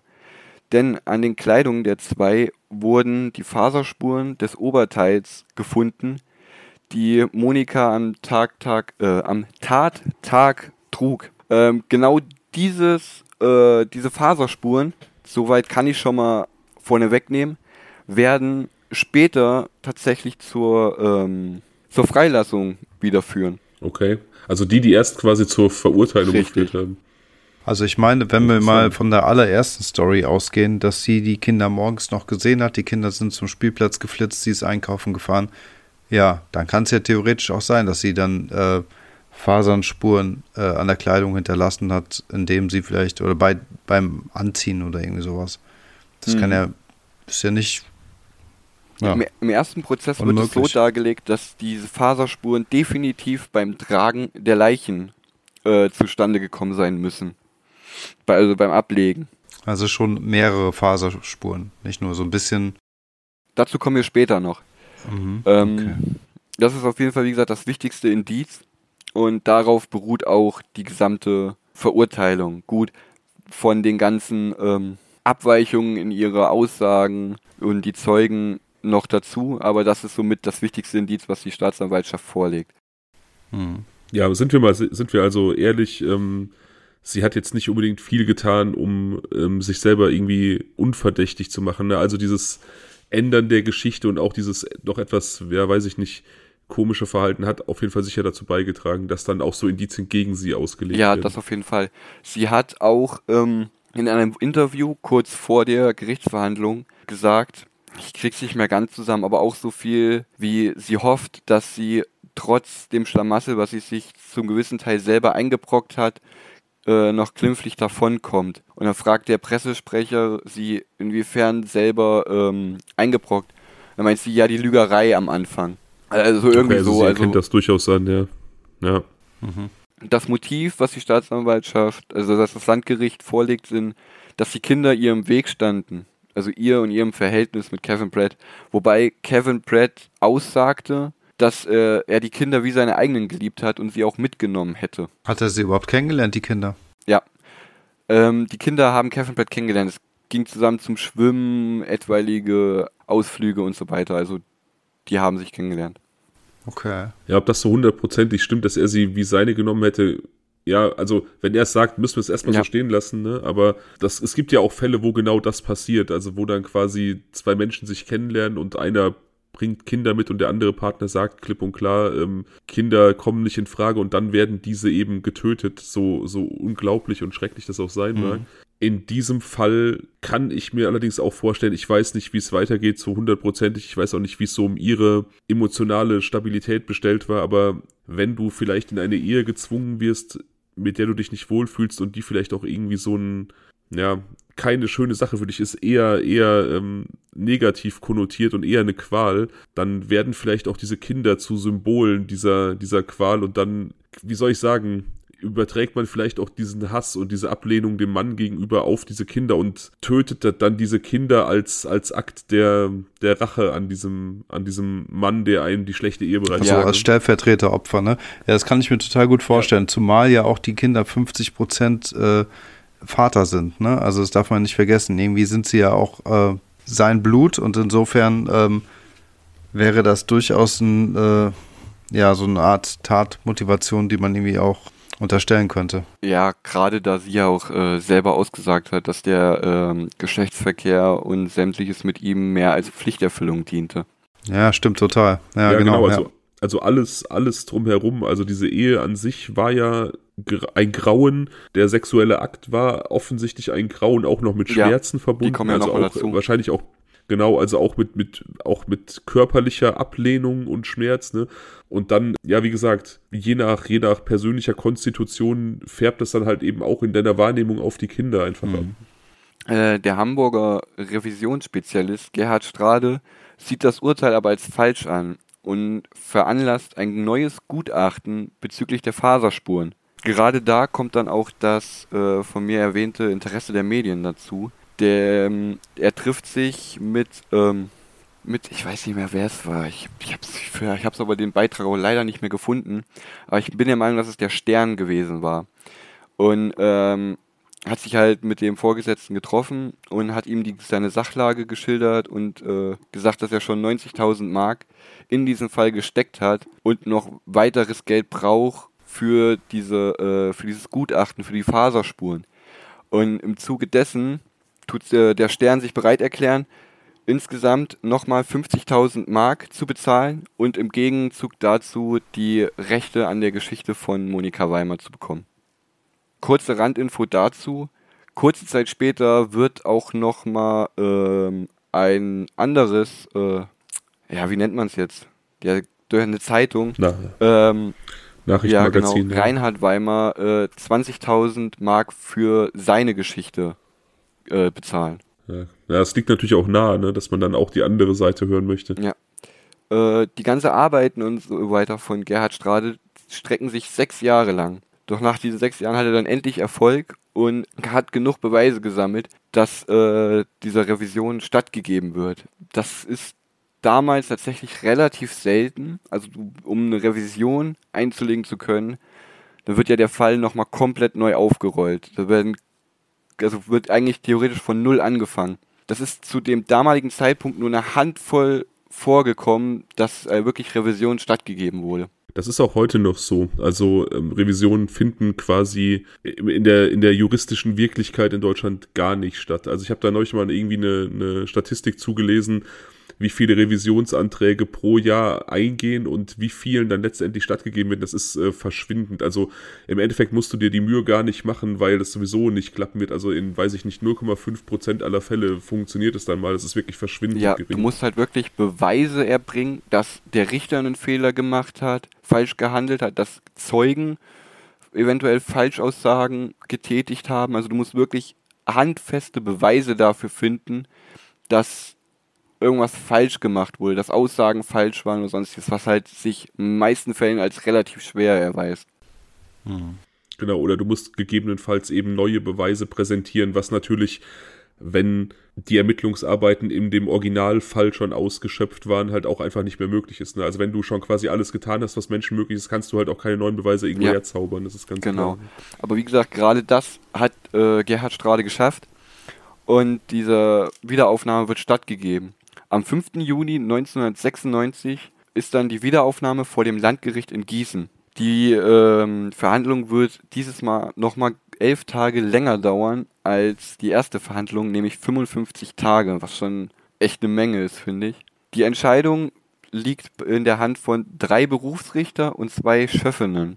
Äh, in diesem Prozess entscheidet sich Monika äh, zu diesem Zeitpunkt dann mittlerweile Böttcher dazu nicht auszusagen. Das Einzige, was sie sagt, ist, dass es ihr Mann war. Äh, es, es, finden sich hm. auch neue Zeugen, die äh, den, Mann, äh, den Ehemann belasten. Womit? Also, Entschuldige. Womit? Hm? No, nee. der, der Ehemann ist aber zu diesem Zeitpunkt nicht befragungstauglich. Denn er ist dann schon seit einem ganzen Jahr in psychologischer Behandlung, da er unter Moment, paranoid-halluzinatorischer schizophreniformer Psychose leidet. Sag das bitte zehnmal hintereinander. Das kann ich. Ich habe dieses Wort jetzt schon so oft gelesen. Ich habe das Wort auswendig gelernt, extra für diesen Moment. Respekt. Ähm, grob übersetzt heißt es einfach, dass er Wahnvorstellungen hat und äh, nicht mehr Realität und Wahn voneinander unterscheiden kann. Er hört zum okay. Zeitpunkt ähm, des, äh, der Verhandlung Stimmen und hat auch schon mehrere Suizidversuche unternommen. Genau, also Schizophrenie hast du ja da genannt und du hattest ja so diesen halluzinatorischen Anteil sogar im, im, in der Diagnose genau. erwähnt. Also genau, dann kann man irgendwie entweder visuelle oder halt auch ganz oft irgendwie akustische Halluzinationen haben, eben dieses typische Stimmen hören. Ich habe tatsächlich in der Einrichtung, in der ich arbeite, einen Bewohner mit genau der Diagnose, also der dann teilweise auch wirklich mit offensichtlich mit einer Person im Raum irgendwie Diskussionen führt oder auch in Streits verwickelt ist, die halt einfach nicht da mhm, ist. Also es ist wirklich dann, dann wirklich Realität auch für die Menschen. Unheimlich. Sind das, äh, kurze Frage an der Stelle, sind das immer die gleichen Personen, Fabian? Oder? Also in dem Fall ist es die gleiche Person tatsächlich, die hat auch einen, einen festen Namen. Das ist quasi so, die, ich sage mal, das böse Ich ja. von ihm. Mhm. Ne? Ähm, aber ob das jetzt generell so sein muss, weiß ich nicht. Da bin ich nicht tief genug in der Materie. Ich denke, das kann variieren. Genauso wie eben diese, diese ähm, optischen Illusionen aber ich finde es auch immer wieder faszinierend. Ähm, ich meine, wir sind ja als Menschen letzten Endes vom Bauplan her, vom Blueprint her alle gleich, ne? aber was dann so irgendwelche kleinen Fehler in der Zusammensetzung irgendwie für mhm. Auswirkungen mhm. haben können und was unser Kopf uns für Streiche spielen kann, ist schon ähm, echt massiv beängstigend. Ja. Ja. Die zwei Zeugen sind unter anderem die Stammprostituierte von Reinhard Weimar, bei der er nach Aussagen schon kurze Zeit später, ich habe hier und da in manchen Beiträgen gelesen, dass es schon zwei Wochen, bei manchen war es nicht so ganz rauszulesen, auf jeden Fall kurz nach der Ermordung seiner beiden Kinder wieder war. Zu ihr soll er wohl gesagt haben, nachdem sie ihn darauf angesprochen hat, warum er denn so kurz nachdem äh, seine Töchter ermordet wurden, wieder bei ihr ist, soll er wohl gesagt haben, Zitat, mir kann keiner was nachweisen, das merke dir. Hm. Und die zweite Zeugin soll wohl eine Patientin aus derselben Psychiatrie gewesen sein, äh, der ihr, äh, der er ihr wohl äh, den Mord gestanden haben soll. Ihr gegenüber soll er wohl auch noch erwähnt haben, dass er am liebsten seine Frau auch noch umgebracht hätte. Aber das Gericht hält beide Zeugenaussagen für eher fragwürdig. Ja, und ich meine, keine Ahnung, das scheint ja auch ein aufbrausender Typ zu sein, der irgendwie auch seine innere Mitte total verloren hat und auch ein Alkoholproblem zumindest zeitweise hatte. Und so Äußerungen wie, ich würde die Person am liebsten umbringen, rutschen dann ja auch schon mal irgendwo so in der Frustration mal schnell raus, ne? Und inwieweit man das dann ernst nehmen muss oder inwieweit das einfach nur dahin gesagt wird, das ist ja auch wieder so eine, so eine Sache. Ne? Selbst wenn er es mal gesagt hat, muss es nicht so gemeint werden. Und aus ja. demselben Grund wundert es mich eigentlich auch nicht, dass er ja knapp zwei Wochen nach dem ähm, Tod der eigenen Kinder oder dem Auffinden ähm, äh, jetzt seine, äh, seine, seine, wie sagt man, wie sagst du, seine dauerhafte Prostituierte? Stammprostituierte. Stammprostituierte, genau, danke. Ähm, ich kam gerade nicht aufs Wort, ähm, dass er die aufgesucht hat, weil er ganz offensichtlich in ihr ja diesen emotionalen ähm, Ersatz gesucht hat. Von daher wundert mich das ehrlich gesagt nicht, dass er da jemanden aufgesucht hat, um sich dann einfach mal auszusprechen und vielleicht auch mal so ein bisschen äh, provokant ein paar Sätze von sich zu geben. Ja, wobei ich gerade jetzt, nachdem ihr jetzt auch von dieser ähm, äh, Krankheit wisst, jetzt auch wieder diese Aussage, wenn ich es gewesen war, muss es ein Blackout gewesen sein, von seiner Zeugenaussage schon mhm. wieder mehr Sinn macht. Weil gerade durch seine Krankheit und dadurch, dass er auch schon während des Zeitpunktes des Verschwindens mit diesen ähm, Bewusstseinsstörungen, Ohnmachtsanfällen zu kämpfen hat, ich wiederum denke, dass er vielleicht in gewissem Teil auch schon so beeinträchtigt war und äh, sich dann irgendwann das hat einreden lassen. Okay, mhm. vielleicht war ich es ja wirklich. Aber das ich kann, kann mich halt ja. nicht mehr dran erinnern. Und gerade dann wirklich irgendwann, Entschuldigung, gerade diesen Film gefahren hat, okay, ich war's. Aber so wie das bei der Polizei rüberkommt, haben die nichts gegen mich in der Hand. Dass er sich halt wirklich dann irgendwann da reingesteigert hat. Okay, ich muss es gewesen sein. Mhm. Mhm. Ja. Also es kann natürlich auch durchaus sein, dass, dass man es wirklich vergisst, jetzt mit dieser Diagnose, ne, also besagter Bewohner, den ich habe mit der gleichen Diagnose, hat vor einiger Zeit einen Gegenstand zerstört im Wohnhaus und der wurde dann neu angeschafft und ich habe dann ihn so, so ein bisschen provokant gefragt, so ironisch, ja, jetzt haben wir es ja Gott sei Dank neu besorgt. Warum ist denn das alte kaputt gegangen? Wer hat es denn kaputt gemacht? Und er hat dann irgendwie den Namen seines, also den, den er immer nennt, von seinem imaginären Feind, sage ich mal, genannt. Ne? Und ich habe da einfach gemerkt, so, er ist wirklich der festen Überzeugung, dass diese Person, die halt nur in seinem Kopf existiert, das zerstört hat, obwohl er es halt gewesen mhm. ist. Ne? Und insofern kann ich mir durchaus auch so ein sowas vorstellen, wie, dass man vielleicht ein, ein Gewaltverbrechen begeht, in einem Moment, wo dieses zweite Ich von einem Besitz ergriffen hat, um es jetzt mal so ein bisschen theatralisch zu formulieren. Mhm. Ne? Es ist ja auch bei ähm, Menschen, wenn sie ganz klein sind, noch eine Weile so, äh, so Babys, dass sie ähm, noch gar nicht so richtig verstanden haben, dass sie nicht, dass sie einen eigenen Körper haben und dass sie nicht Teil der Mutter sind und noch im Bauch und äh, wie das alles funktioniert, dass man halt quasi ein eigener Mensch ist. Und so dieses Grundproblem im Prinzip könnte ja in so einem Fall auch wieder auftreten. Ne? Das also quasi nur eben entgegengesetzt, dass dann in dem Moment ja zwei verschiedene Menschen im Kopfe des kranken Menschen dann quasi existieren. Aber die Theorie von Philipp macht auf jeden Fall auch Sinn, beziehungsweise ergibt Sinn. Es gibt einen anderen Fall, einen vermeintlichen Serientäter aus den Vereinigten Staaten, der vielleicht auch den einen oder anderen Mord begangen hat, aber der zwischendurch mal auch so zum schlimmsten Serientäter ever aufgeputscht wurde, weil die Polizei auch dessen geringen IQ und auch dessen mentale Beeinträchtigungen ausgenutzt hat, dem so ja diverse Morde zu unterstellen, auch so durch Suggestivfragen. Und der ist halt einfach auf diesen Zug aufgesprungen. Und zum einen hat er wirklich auch geglaubt, dass er es gewesen sein könnte, weil der auch äh, teilweise harter Alkoholiker war und so Blackouts hatte.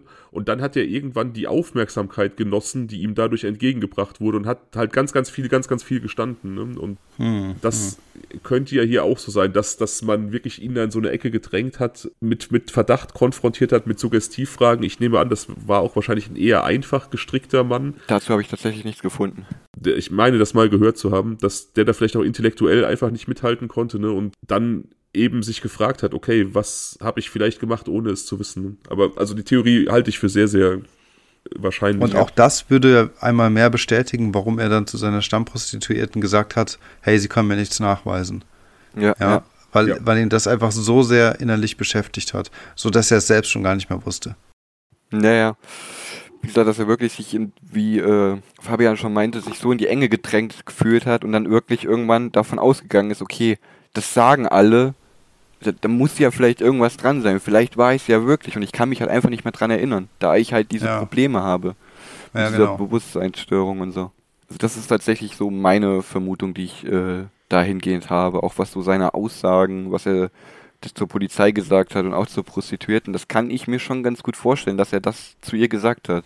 Ähm, es wäre, um mal kurz noch um die, auf die mögliche Schuld äh, der Frau einzugehen, durchaus relevant äh, in Erfahrung zu bringen, ob es irgendwelche Absprachen hinsichtlich der Aufsicht der Kinder gegeben hat mit den anderen Familienmitgliedern. Weil in dem Moment, wenn es die nicht gegeben hat, ist es sehr schlüssig zu sagen, okay, sie hat die Kinder einfach eingepackt und ist mit denen dann einfach losgefahren und dann also dann mhm. eben kurz, war es noch kurz bei der Sparkasse. Aber in dem Moment, wenn es sie gegeben haben sollte, dann wäre sie eigentlich fein raus. Das wäre eigentlich ihr ähm, Alibi. Theoretisch, aber ich, wie gesagt, ich habe, was das hingeht, tatsächlich nichts gefunden. Also ich gehe mal ganz stark davon aus, dass es diese Absprache so in der Art und Weise nicht gab. Hm. Hm. Mhm. Wie gesagt, also die Richter äh, geben nicht viel auf die Aussagen der zwei Zeugen. Äh, die Richter, diese drei Berufsrichter, verlangen wieder lebenslänglich. Nur den beiden Schöffinnen reichen die ganzen Indizien nicht wirklich aus. Und sie entscheiden sich dann im Endeffekt für den Grundsatz, äh, im Zweifel für den Angeklagten, beziehungsweise in dem Falle für die Angeklagte. Sie bräuchten ein 4 zu 1, um Monika wieder zu verurteilen, aber somit, dass die zwei Schöffinnen dagegen waren, wurde Monika am 24. April 1997 freigesprochen aus Mangel an Beweisen. Die Staatsanwaltschaft stellte aber gegen dieses Urteil einen Revisionsantrag. Da waren wir wieder. Dieser wird mehrmals verhandelt, aber wird dann am 6. November 1998 dann genehmigt und es kommt dann zum dritten Prozess. Krass. Ich denke übrigens, um das kurz einzuwerfen, ich denke, Revisionsanträge von Staatsanwaltschaften sind deutlich erfolgsversprechender ja, ja, ja. als die von Privatpersonen. Die sitzen halt am längeren Hebel, ne? Ja, ja, natürlich. dann am 2. September 1999 äh, beginnt dann der dritte und letzte Prozess vor dem Landgericht in Frankfurt am Main. Dieses Mal entscheidet sich Monika Weimar dazu, wieder auszusagen, was später äh, von vielen als ihr größter Fehler ähm, dargelegt wird. Da auch die Zeugen, der Motorradfahrer, die Nachbarn alle dabei geblieben sind bei ihren Aussagen, gerade die Nachbarn. Das waren mit die Hauptbelastungszeugen, da sie angegeben haben, die zwei Kinder am Morgen des 4. August noch draußen spielen gesehen zu haben. Und da ist bis dahin keine weiteren, halt, Entschuldigung, ich habe eben noch ein ganz wichtiges äh, Detail vergessen. Wie gesagt, diese Faserspuren. Das äh, Gutachten, was dieser Gerhard Strate dann irgendwann vorgelegt hat, hat äh, nachgewiesen, dass diese Faserspuren, die an den Klamotten der zwei gefunden wurde, auch bei weniger ergebenen äh, Kontakten, wie zum Beispiel ganz normalem Wohnen zusammen in einem Haushalt stattgefunden haben können. Also diese Übertragung. Das habe ich okay. eben das ist mir gerade nochmal eingefallen. Ja, ich wollte eben schon, schon sagen, es äh, scheint mir sehr, sehr fragwürdig zu sagen, dass diese Spuren bei der Entsorgung, entschuldige für ja, das, das harte Wort, dass das dabei passiert sein muss, weil, ähm, ja, wie gesagt, auch das, das Wohnen unter einem Dach, das Wäsche vermischt sich eventuell irgendwo im Wäschehaufen, sonst irgendwo, ne, man, man berührt sich ja auch im Alltag mal irgendwie, also das schien mir irgendwie schon da irgendwie recht ja. fragwürdig. Wie gesagt, das ist mir leider eben durchgerutscht, das habe ich vergessen zu erwähnen. Kein Ding. Alles cool. Auf jeden Fall gibt es bis zu dem dritten Prozess keine weiteren Erkenntnisse, keine weiteren Zeugen. Es gab auch kein Geständnis von der Mutter, vom Vater. Es, es gibt eigentlich nichts Neues. Ähm, aber dadurch, dass dieses Mal Monika Weimar wieder bei ihrer Nachtversion bleibt, diese auch vor Gericht erzählt und die Hauptbelastungszeugen ebenfalls ihre Aussagen tätigen und angeben, die zwei Töchter am äh, Morgen des 4. August gesehen zu haben, bleibt der Staatsanwaltschaft nichts weiter übrig, als die Geschichte der Anklage zu glauben und davon auszugehen, dass es so gewesen sein muss. Und somit wird sie am 22. Dezember 1999 wieder zu lebenslänglich verurteilt und somit wird das äh, Urteil aus Fulda wieder in Kraft gesetzt. Da es im deutschen Gesetz so ist, du kannst nicht zweimal für dieselbe Straftat bestraft werden. Also wurde sozusagen nur das Urteil aus Fulda wieder in Kraft gesetzt. Somit wurde sie dann auch am 19. August 2006 nach dem Absitzen der Mindeststrafe von 15 Jahren frühzeitig entlassen. Also bei lebenslang ist es so, dass du halt diese Mindeststrafe von 15 Jahren absitzen musst und danach wird dann sozusagen geguckt, okay, wie sieht's aus, können wir die wieder freilassen, besteht irgendwie, äh, ich komme nicht drauf, der Verdacht, dass sie rückfällig wird, wie jetzt zum Beispiel bei Sexualstraftätern und sowas. Genau, besteht weiter Gefahrenpotenzial. Hat die Person sich geändert? Hat sie sich äh, aktiv mit sich und ihrer Straftat befasst und auseinandergesetzt und äh, war darum bemüht, irgendwie aufzuarbeiten und so weiter? Genau. Und was du eben meintest hier, dass da äh, vor kurzem erst einer verstorben ist, das war der Vater, das war Reinhard Weimar. Der ist, äh, als es dann losging mit seiner Krankheit, wo er dann äh, psychologischer Behandlung war, ist er dann wieder zurück zu seiner Mutter nach Hohenroda gezogen, was dieser eine Ort weiter ist, was ich am Anfang angesprochen hatte. Und er starb im Alter von 60 Jahren 2012 an Herzversagen. Stimmt, das ist echt noch nicht so lange her. Ne? Ich hätte jetzt tatsächlich so gefühlt noch ein bisschen mehr in die Gegenwart ähm, geholt, aber ja. Ja, gut, es sind halt auch immer 2011. noch äh, elf Jahre, ne? Mittlerweile schon wieder. Ja, ja, ja jetzt ja. rennt. Deswegen meine ich ja, ich hätte das jetzt gefühlt, hätte ich jetzt gesagt, so weiß ich nicht, 2015, 16 so um den, aber ist auch ja, Also ja, der Fall ne, kam tatsächlich erst letztes Jahr nochmal mehr oder weniger neuer Wind äh, in den Fall, aber ich habe dazu echt nicht viel gefunden. Ich habe das durch Zufall entdeckt, ähm, aber dazu ist echt nicht viel bekannt. Ähm, anscheinend müssen wohl im Nachhinein nochmal die Bettwäsche und so weiter der Mädchen untersucht worden sein. Und da wurden wohl Spuren eines äh, unbekannten Mannes, also DNA-Spuren eines unbekannten Mannes gefunden worden sein. Ach, jetzt, also jetzt. Genau, letztes Jahr, Anfang letztes Jahr kam das in den Medien. Okay, das würde das Ganze natürlich nochmal in eine ganz andere Richtung schieben, ne? Genau, ich hatte ja die jüngere Schwester Brigitte erwähnt gehabt, die mit einem US-Soldaten verheiratet war. Mhm.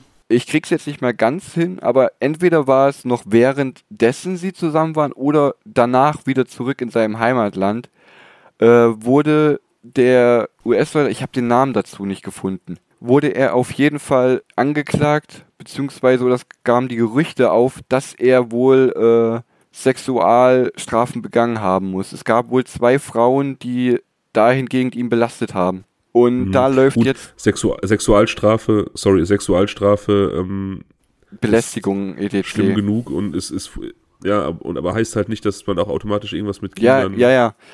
Aber dahingehend kommt jetzt halt so dieser Verdacht. Deswegen wurden dann äh, nochmal diese Bettwäschen untersucht und es läuft wohl jetzt gerade, weil die deutsche Behörde wohl mit dem FBI irgendwie an diese ähm, DNA-Probe von ihm kommen will aber ich habe dazu bis jetzt nichts weiter gefunden. Ich weiß nicht, ob diese Rechtswege jetzt so lange brauchen oder. Ja, das, das dauert ewig. Aber ich liebe das, wenn, wenn in so alte Cold Case nochmal so Bewegung kommt. Wir hatten ja gar nicht lange her den Fall ähm, Sonja Engelbrecht und da ist ja jetzt gerade auch Bewegung drin, auch hinsichtlich DNA-Spuren. Mhm. Ich, ich, ich finde das irgendwie befriedigend, ne, weil man einfach denkt so, die, die Hinterbliebenen, die mussten so lange auf irgendwelche Aufklärung warten und auch die, die Opfer in Anführungsstrichen wurden so lange irgendwie hängen gelassen ne? und ähm, man freut sich immer, wenn es dann weitergeht. Ja. Ja, gut, hier also ist. Es ja, erzähl. Entschuldige, also ähm, es gibt hier so ein paar Ungereimtheiten, die ähm, für mich nach wie vor unbeantwortet geblieben sind. Und zwar, ähm, warum wurden die beiden Kinder getrennt? Also, warum gab es zwei verschiedene Auffindorte? Das zweite ist, woher kommen jetzt genau diese Kletten? Warum wurden die möglicherweise frisch angezogen? Was war der Grund dafür? Und also, ähm, dazu hätte ich vielleicht. Moment, und das geht so ein bisschen einher mit diesem Punkt, dass die Schwester ja nachts im Prinzip die eine Tochter nochmal irgendwie frisch angezogen hat. Ne? Das würde also grundlegend dafür sprechen, dass die Wäsche frisch war, also ganz weiß und dass möglicherweise Reinhard es doch in der Nacht gewesen sein könnte das würde zumindest nämlich also keinen Verschleiß der Wäsche verursachen, wenn ihr wisst, was ich meine. Allerdings haben wir ja die Aussage der Nachbarn, die dem Ganzen widerspricht. Und das ist für mich halt so diese eine grundsätzliche äh, Ungereimtheit.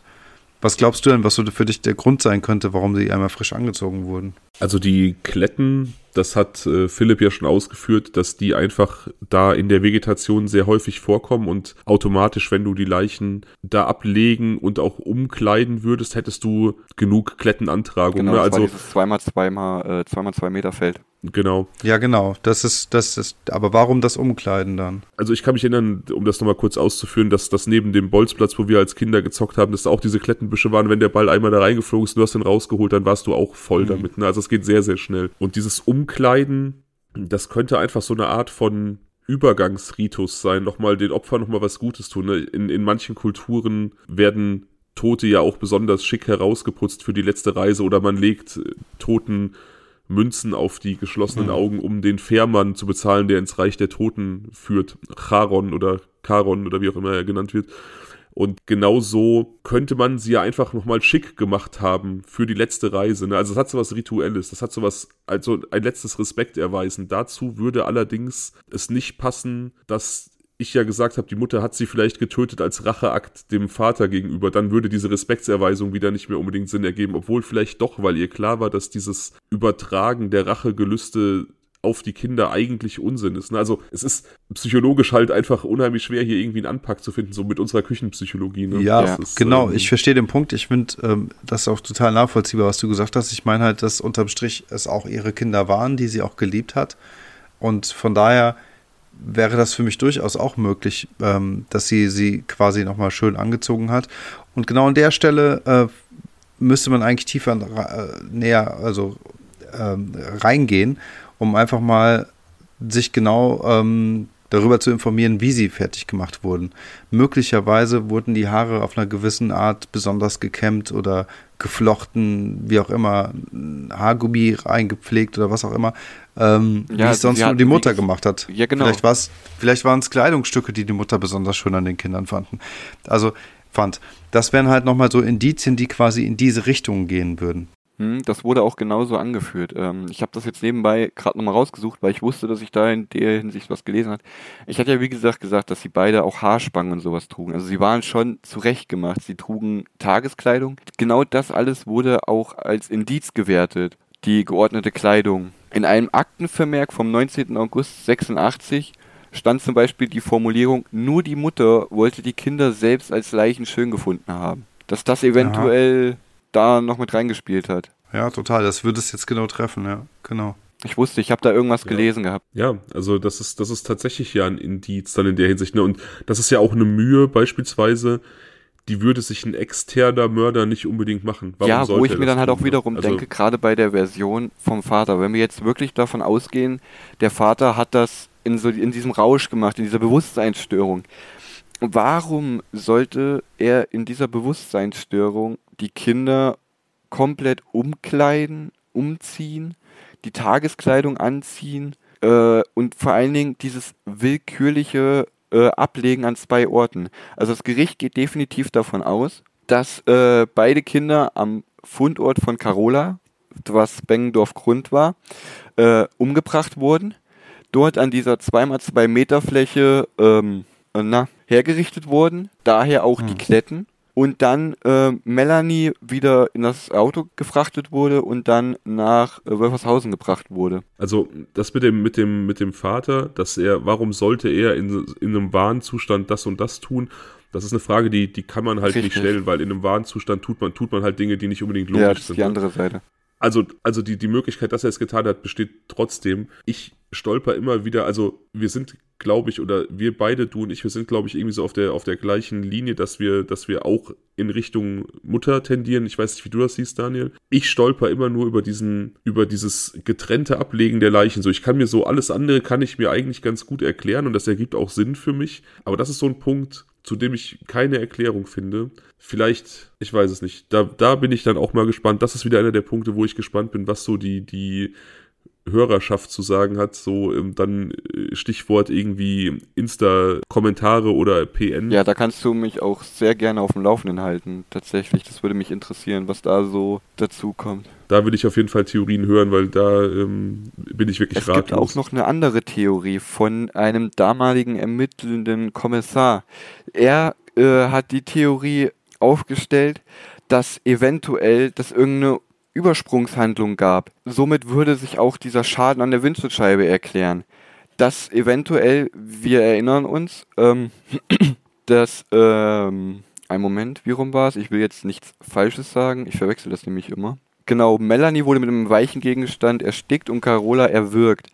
Dass es eventuell, dass die Mutter wirklich die zwei Kinder eingeladen hat, dass sie halt wirklich vielleicht, wie äh, Daniel da schon sagte, die zwei nicht alleine am Spielplatz spielen lassen wollte. Und dann sozusagen dann sich dazu entschieden hat, komm, ich nehme sie mit bei meinen Erledigungen. Und das ist dann irgendwie im Auto, sie war vielleicht irgendwie gereizt, irgendwie, und dann zu Gerangeleien kam und dann irgendwie im Affekt Carola erwürgt hat. Und mhm. dann. Also, dass dann, dass dann das erste Opfer die Erwürgung wäre, ergibt Sinn, ne? dass es halt so eine Affekt- und Wutsituation und dann wäre. war halt ja. noch die ältere Tochter Melanie übrig die dann halt diese Geschichte hätte erzählen können.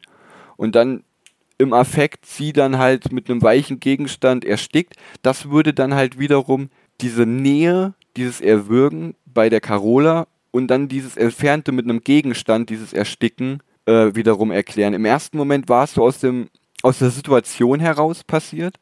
Und bei Melanie war es dann dieses, ich muss das jetzt machen, ansonsten, ja, bin ich geliefert, sage ich mal. Wobei in beiden Punkten, also einen Menschen zu erwürgen oder zu, sticken, äh, zu ersticken, also mittels quasi Entzug von Atemluft das dauert umzubringen. Lange. Das dauert äh, sechs, sieben mhm. Minuten. Ne? Und das, das musst du halt auch erstmal auch durchhalten und, und aushalten, das zu tun. Ne? Und das ist dann, also einen Menschen irgendwie sechs, sieben, acht Minuten zu würgen, bis das Leben entweicht, ist dann auch irgendwann kein Affekt. Ja, ne? also ja, ja, aber das war so, wie gesagt, so seine Theorie. Ich das, ja, ja, das, das kann ich mir auch vollkommen vorstellen. Das würde vielleicht sogar dann auch irgendwie dieses getrennte Ablegen erklären. Vielleicht stand auch ein Kind ihr irgendwie näher als das mhm. andere. Mhm. Also, also ich finde diese Theorie auch sehr interessant tatsächlich und ähm, man kann sich das vom Affekt her auch gut vorstellen. Sie wollte los, nur mal wieder eine Erledigung machen oder ähm, nur mal kurz los und fühlte sich dann mal wieder gebremst davon, von Reinhard, weil er noch geschlafen hat.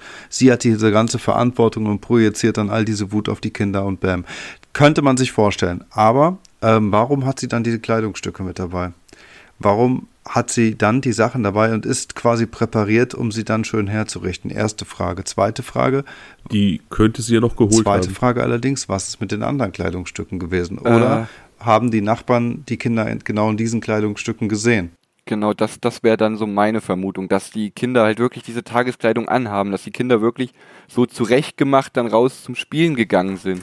Das würde halt dazu Ja. passen, dass sie dann einfach gesagt hat, okay, ich nehme die Kinder jetzt mit. Ja, achso, dann vorher schon. Hm. Was aber wiederum dagegen sprechen würde, ist, dass bei sämtlichen Klamotten, die die Kinder trugen, als sie aufgefunden wurden, keinerlei Sand oder ähnliches zu finden war. Ja, das hätte es am Spielplatz gegeben. Richtig, am Spielplatz war, wie wir gesagt haben, ein Sandkasten, da lag überall Sand rum. Ja, wir hätten Keinerlei Sand oder Spuren. Kletten. Ja, wir hatten Sand oder Kletten, aber wir hatten die Kletten. Also von daher wurden sie umgezogen. Ja. Also das ist so der Punkt. Und dann würde es wiederum bedeuten, dass sie die Klamotten mit dabei gehabt hätte, hatte. Und übrigens, wenn sie sie vorher schon fertig gemacht hätte, wäre es ja auch keine Affekthandlung mehr gewesen, ne, sondern dann wäre es ja durchaus dann geplant gewesen. Richtig. Aber dafür gäbe es ja dann keine Beweise. Ja, genau. Das, das heißt, das Gericht hätte auf diese Affekthandlung, wäre dann wahrscheinlich eher auf diese Affekthandlung äh, eingegangen. Und dann wäre das Mhm. ähm, Urteil gegenüber ihr wahrscheinlich auch milder ausgefallen. Hm, ja, das stimmt. Hm, zurück zu den Kletten. Ähm, was mich noch interessiert ist, ob denn nicht auch ihre Klamotten untersucht wurden. Weil wenn sie da mitten in der Wiese oder im, zwischen im, Gebüsch dann irgendwie Kinder umzieht, dann äh, ist es ja quasi äh, unabdingbar, dass sie selbst auch Kletten abbekommt. Ja. Ja, ihre Ja. Klamotten wurden ja auf jeden Fall untersucht, weil ja, wie gesagt, diese Faserspuren sichergestellt wurden. Ähm, aber von Kletten oder ähnliches habe ich tatsächlich nichts gelesen. Gut, die können natürlich dann äh, entfernt worden sein. Hm. Ja, gut, klar. Ja, ach, schwierig. Das wäre ja Naja, dann so das Erste, was ich dann halt in dem Moment dann machen würde. So diese Kletten Ja. ab. Wenn es dir auffällt, ne? Ja, Wenn es ja. dir auffällt. Und zum zweiten Auffindeort wollte ich noch sagen, äh, ja, vielleicht war das aber auch tatsächlich so aus dem Bauchgefühlen ein Ort, der der Tochter möglicherweise wichtig gewesen ist, weil sie dort mal einen Spaziergang gemacht haben oder irgendwas dergleichen. Dass das so der Grund war, dass sie sie, sie dort quasi zur letzten Ruhestätte oder sowas tragen wollte. Auch Mhm. das ist ja so eine in, innere Motivation, die wir nicht kennen. Das ist aber auch Mutmaßung, ne? Wäre aber vielleicht auch nochmal ein Antrieb dafür gewesen. Theoretisch ist es bei diesem gesamten Fall alles nur Mutmaßung, weil wir keinerlei Beweise haben. Es sind halt alles wirklich Indizien. Wie gesagt, das ist einer der größten Indizienfälle Deutschlands. Du hast für nichts Mhm. genaue Beweise. Es sind alles nur Mutmaßungen, Indizien, Zeugenaussagen. Du hast nichts, du hast nichts in der Hand. Ist auch verrückt, dass Brad niemals irgendwie, äh, ne, Kevin heißt er. Wie ist er mit von? Kevin Pratt. Kevin Brad.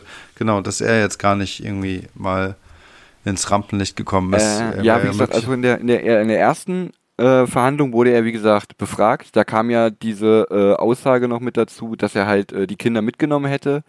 Mhm. Äh, ich habe ansonsten nicht viel von ihm gelesen, bis auf, dass er kurz nach dem zweiten äh, Verfahren oder während des zweiten Verfahrens ganz und gar seine Stationierung hier in Bad Hersfeld aufgegeben hat, da er zu diesem Zeitpunkt dann schon wegen einer äh, Krankheit an einen Rollstuhl gefesselt war.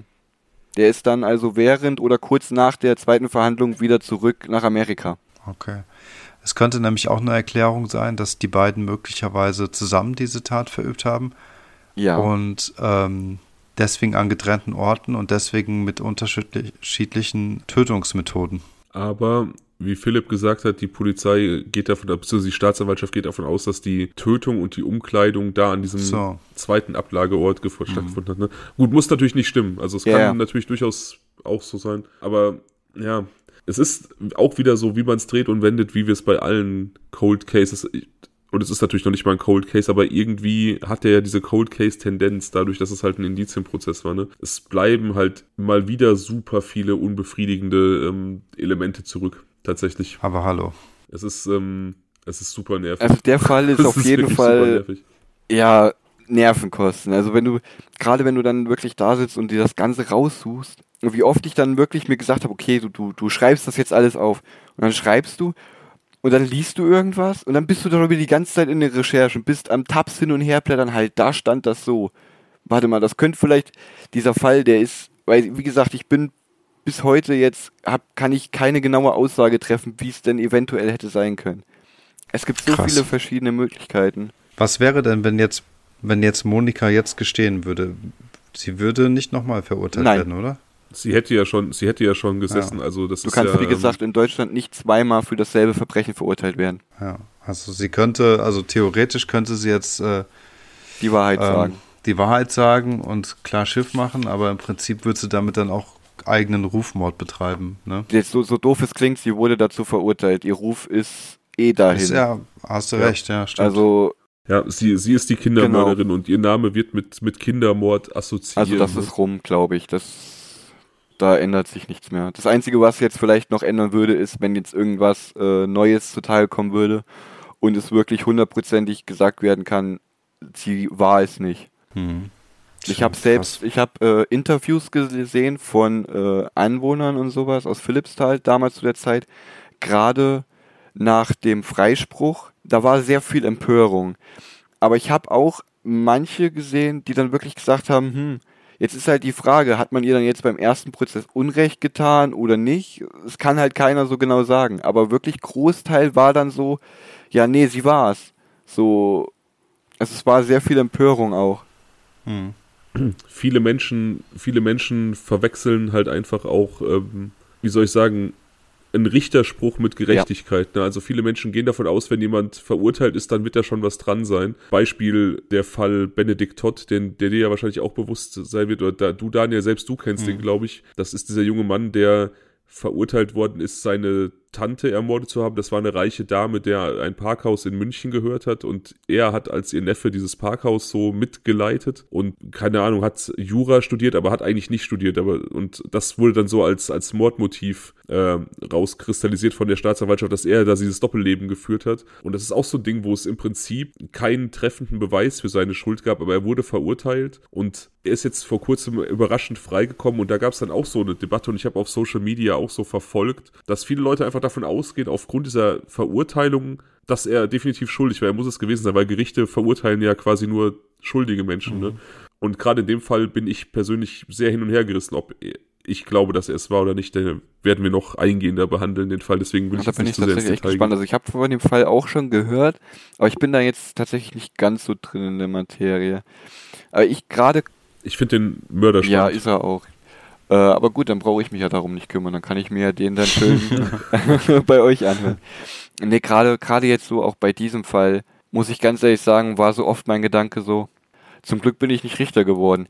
Also ich will nicht äh, da gesessen haben und diese Entscheidung fällen. War sie jetzt schuld, war sie nicht schuld? Hat sie es gemacht oder wer war es jetzt? Voll Gerade bei schwer. dem Fall ist das so, wo ich sage, das könnte ich nicht entscheiden. Ich, ich könnte es nicht. Ja, im Endeffekt, gerade wenn keine Beweise vorliegen, keine schlagenden und du hast nur Indizien, dann kannst du dich ja im Prinzip nur auf deinen Eindruck und deine Menschenkenntnis letzten Endes verlassen. Und ob das eine Grundlage dafür ist, einen Menschen unter Umständen lebenslang ins Gefängnis zu stecken, ist halt die Frage. Also ich würde mir beispielsweise einbilden, dass ich eine sehr gute Menschenkenntnis habe und auch eigentlich ein Bauchgefühl, das mich selten täuscht. Aber ich würde mir nicht jetzt ad hoc zumuten wollen, darauf dann solche Entscheidungen zu begründen. ne? Man hat ja auch bei der zweiten Verhandlung gesehen, dass äh, es da auf jeden Fall nicht so die klare einheitliche Meinung gibt. Ne? Äh, da, Ja. Die beiden Schöffinnen haben sich ja dagegen entschieden. Also von daher, Weil ihr die Ähm. Indizien nicht ausgereicht haben. ja, da sieht man es einfach. Ne? Es ist eine total schwere Entscheidung. Wer weiß, ob sie jetzt am Ende zu Unrecht oder zu Recht saß. Ne? Da würde mich mal tatsächlich eure Meinung interessieren. Was sagt ihr? Was ist so, so euer Bauchgefühl? War sie's oder mein war sie's nicht? ist, dass sie schuldig. Mein Bauchgefühl ist, dass sie schuldig war. Ja. Ich, ich kann mir vorstellen, dass sie bei diesem Freispruch Glück hatte, dass es Schöffinnen waren, dass die halt auch so diese weibliche Sicht das gesehen haben, sein, ja. die, die vielleicht in so einem in so einem anderen Prozess irgendwie zu kurz gekommen ist, wo vielleicht dann eher Männer beteiligt waren. Ich weiß nicht, wie die Zusammensetzung im ersten Prozess war, aber ich weiß nicht, jetzt so nach dem, was du jetzt erzählt hast und wenn ich das so für mich versuche in eine Ordnung zu bringen, dann würde ich dazu tendieren, dass sie es war, ja. An wem waren nochmal die beiden Briefe adressiert? An sie selber. An also sie waren an okay. Monika adressiert, aber sie hat sie halt auch selber geschrieben. Fabian, wir hatten das doch auch mit diesem einen Social Media Fall. Was war das denn noch? Ah, als diese ganze, weißt du noch, was ich meinte? Unsere Folge Fede, ähm, wo die junge Frau quasi gegen sich selber so eine Facebook-Hetzjagd ja, genau. gestartet Stimmt, hat. Ja, genau. Ja. genau. Also ich bin auch äh, bei Fabian. Ich würde auch sagen, dass Monika schuldig ist weil dadurch, dass sie selbst diese Briefe geschrieben hat, hat das eine gewisse Bedeutung. Ähm, mhm. Was auch immer sie damit bezwecken wollte, möglicherweise wollte sie damit ablenken oder wie auch immer. Für mich ist irgendwie klar, dass, dass es eine gewisse Motivation hinter diesen Briefen gab und das bedeutet für mich eigentlich auch, dass ähm, sie irgendwas im Schilde führte oder wie auch immer. Und so, das ist so für mich der Dreh- und Angelpunkt, warum ich auch denke, hey, ähm, wenn man irgendwie ganz logisch und rational denkt, dann kann sie es eigentlich auch nur gewesen sein. Möglicherweise gab es Komplizen, das würde ich jetzt auch nicht ausschließen. Hm. Ja, ich auch nicht, aber ich glaube es nicht. Also, dass es Komplizen gab. Der Gedanke, ja, glaube ich nicht. Also der Gedanke liegt natürlich nahe zu sagen, okay, vielleicht ist es der Liebhaber, der einfach mit diesen Mord begangen hat, aber ich tendiere tatsächlich dazu, dass sie das alleine getan hat. Ich weiß nicht warum, ob das jetzt mit der neuen Beziehung zu tun hatte oder wirklich aus irgendeiner verqueren Rache an ihrem Mann resultiert ist oder sie vielleicht auch einfach ihren Töchtern ein ähnliches Leben ersparen wollte, wie sie es geführt hat. Oh, guter Call. Daran habe ich noch gar nicht gedacht. Oder ob es wirklich so war, wie du gesagt hast, dass da ein, eine Tötung aus so einem Affekt heraus geschehen ist und der zweite dann einfach folgerichtig geschehen musste. Mhm. Es gibt ja tausend Möglichkeiten. Ne? Und da wir halt einfach keine Beweise haben, ist es natürlich auch müßig, über, über Motive zu diskutieren, ja. weil vorstellen können wir uns sicherlich vieles, aber ich für meinen Teil gehe jetzt so, nach dem, was ich jetzt gehört habe, davon aus, dass sie am ehesten für mich in Frage kommt als Täterin. Mhm. Ja.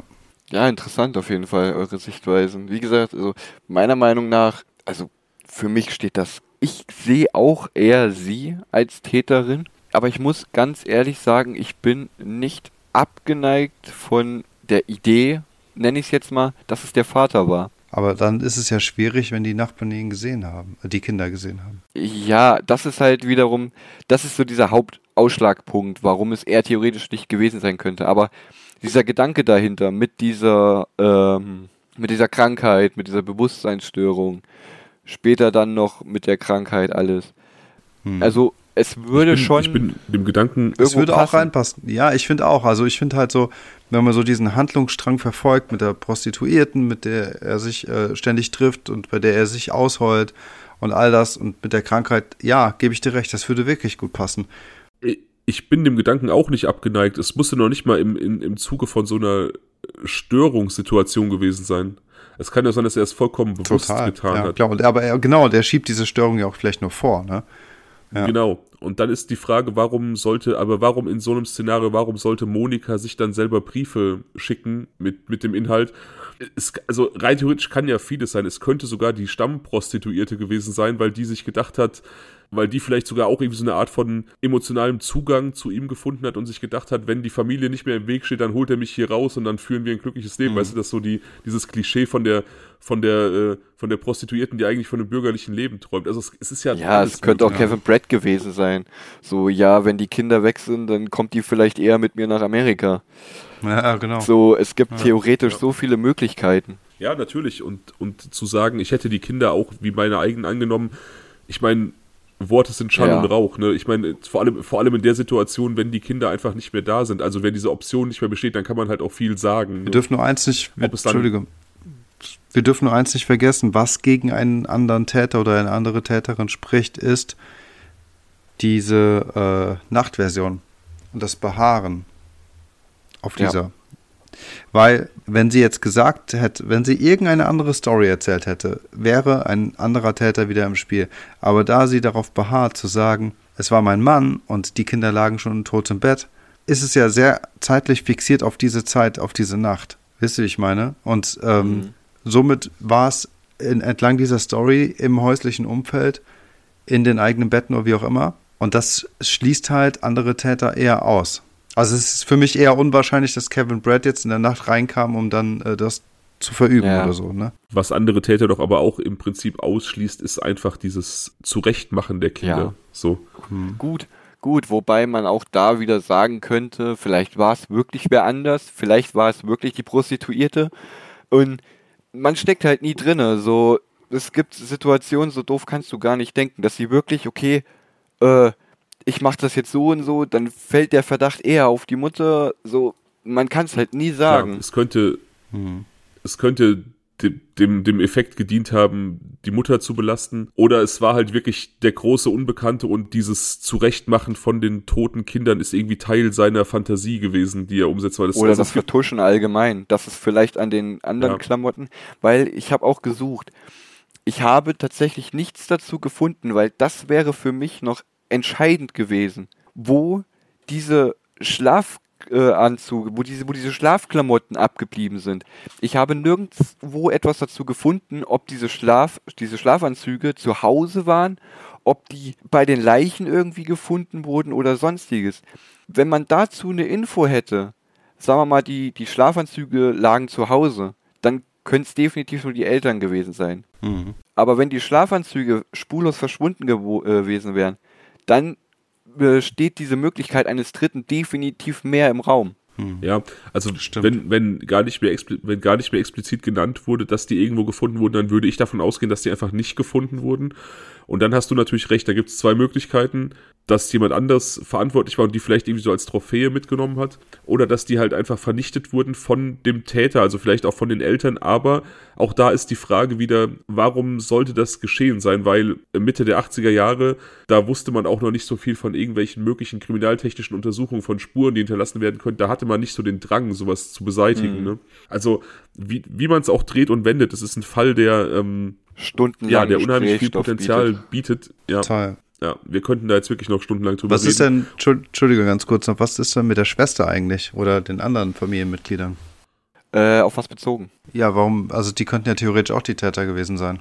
Könnten, also, ja, aber also ich habe dazu gar nichts gefunden, weder dass sie irgendwie mal in das Fadenkreuz der Ermittler kamen, aber ich sehe tatsächlich auch in all den Informationen, die ich so bekommen habe, keinerlei Rückschlüsse darauf, dass das irgendwie die äh, Schwestern von Monika, Oma, Uroma gewesen sein könnte, tatsächlich. Nee, ich auch nicht. Allerdings ähm, sind die wären ja dann die einzigen, die möglicherweise ein Auge auf die, auf die Kinder hatten. So, ja. das ist so der Punkt, den ich gerade noch hatte, ne, im Kopf, dass halt in diesen ein, zwei Stunden, in denen Monika weg gewesen ist und Reinhard noch geschlafen hat, dass halt möglicherweise die oder andere Nachbarn, keine Ahnung, weiß ich nicht, vielleicht eher noch einen Zugang zu den Kindern hatten oder ja, ja, klar. Also es wäre auf jeden Fall gerade jetzt, was die Schwestern von Monika angeht, auch äh, da ein leichtes, die Kinder irgendwie ins Auto zu buxieren. Ja, sowas, genau. Ja. Das sind ja Vertrauenspersonen im Endeffekt, wo ohne großartig Theater oder sonstiges die ins Auto gestiegen wären. Ja, aber relevant sind auch, auch nochmal, Entschuldige, diese Kekse, weißt du, wo du ja. gesagt hast, die haben ja nur diesen Getreide-Weizen-Mix mit Schokolade irgendwie noch im Magen das gehabt. Würde, ne? das, das spricht halt auch wieder gegen die Nachtversion. Genau. Warum stimmt. sollten sie mitten in mhm. der Nacht dann äh, Kekse essen, gut, so Schokolade, ist halt auch schwierig. Man weiß es nicht. Aber das, hm. aus meiner Sicht spricht, spricht diese Kekse, diese Milch, dieser Kakao dagegen. Das ist so Oder? ein Anlocken, ne? Das ist, das, ja, ich habe, ja. als du es eben gesagt hast, direkt daran gedacht, da hat die Kinder jemand mit Keksen angelockt. Ja, das, oder das ist so ein, ähm, den Kindern nochmal was Gutes tun, bevor sie sterben müssen. Was so. Schönes anziehen, nochmal lecker ja. Kakao und Kekse, ne? So, einfach so einen schönen Tag machen. Mhm schöne letzte Stunden so eine, eine Henker Das würde, das würde aber ne? auch zu Monika, das, diese, diese Kekse, diese Milch, passt halt zu Monikas erster Aussage. Dieses kleine, in Anführungszeichen, Frühstück, was sich die Kinder selber genommen haben. Ja, ja stimmt. Also, das ist so viele. Das Problem bei so einem Indizienfall ist halt, äh, ein Indiz gegen Person X entlastet automatisch Person A. Ein Indiz gegen Person A entlastet automatisch Person B. Das ist ein Hin und Her, du findest was gegen den, dann findest du was gegen, das ist, du springst von A nach B und wieder zurück. Ja, das ist hier wirklich ganz, das ist hier wirklich ganz, ganz stark ausgeprägt, dieses zwischen den Personen springen, weil einfach gegen jeden im Prinzip was spricht und man überall Motive finden ja. kann. Ne? Also mir fällt es auch total, mir, ja ich auch, mir fällt es total schwer aufzuhören, aber es ist tatsächlich so, man dreht sich im Kreis, ne? Das ist, äh, wenn man dreht sich ja. im Kreis, da kommt nee, jetzt nee, nichts da kommt nichts mehr bei rum, aber nee, Aber ich bin total froh, dass du diesen Fall mitgebracht hast, weil wie gesagt, ich kannte den nur so oberflächlich und ich habe immer so mit mir gehadert, so interessiert mich das, dass eine Mutter ihre Töchter umgebracht hat, aber das war so mein, meine mhm. Wahrnehmung, ne? Juckt mich das, habe ich da Bock drauf, das zu machen, so ich gerade bin ich übertrieben froh, dass du den angebracht hast. Das freut mich. Ich dachte teilweise schon so, ah, ist der denn ist er denn überhaupt spannend genug? Interessiert das vielleicht Leute? Interessiert es vielleicht mich nur so krass, weil er hier bei mir in der Umgebung ist? Da war ich tatsächlich wirklich zwischenzeitlich so am überlegen, ah, soll ich den da vorstellen, soll ich ihn nicht vorstellen? Also ich fand den mega. Nee, ich finde, du hast den auch richtig geil atmosphärisch aufgezogen. Also wir waren ja komplett drin und äh, ja. ja, man, man sieht an der Länge der Folge,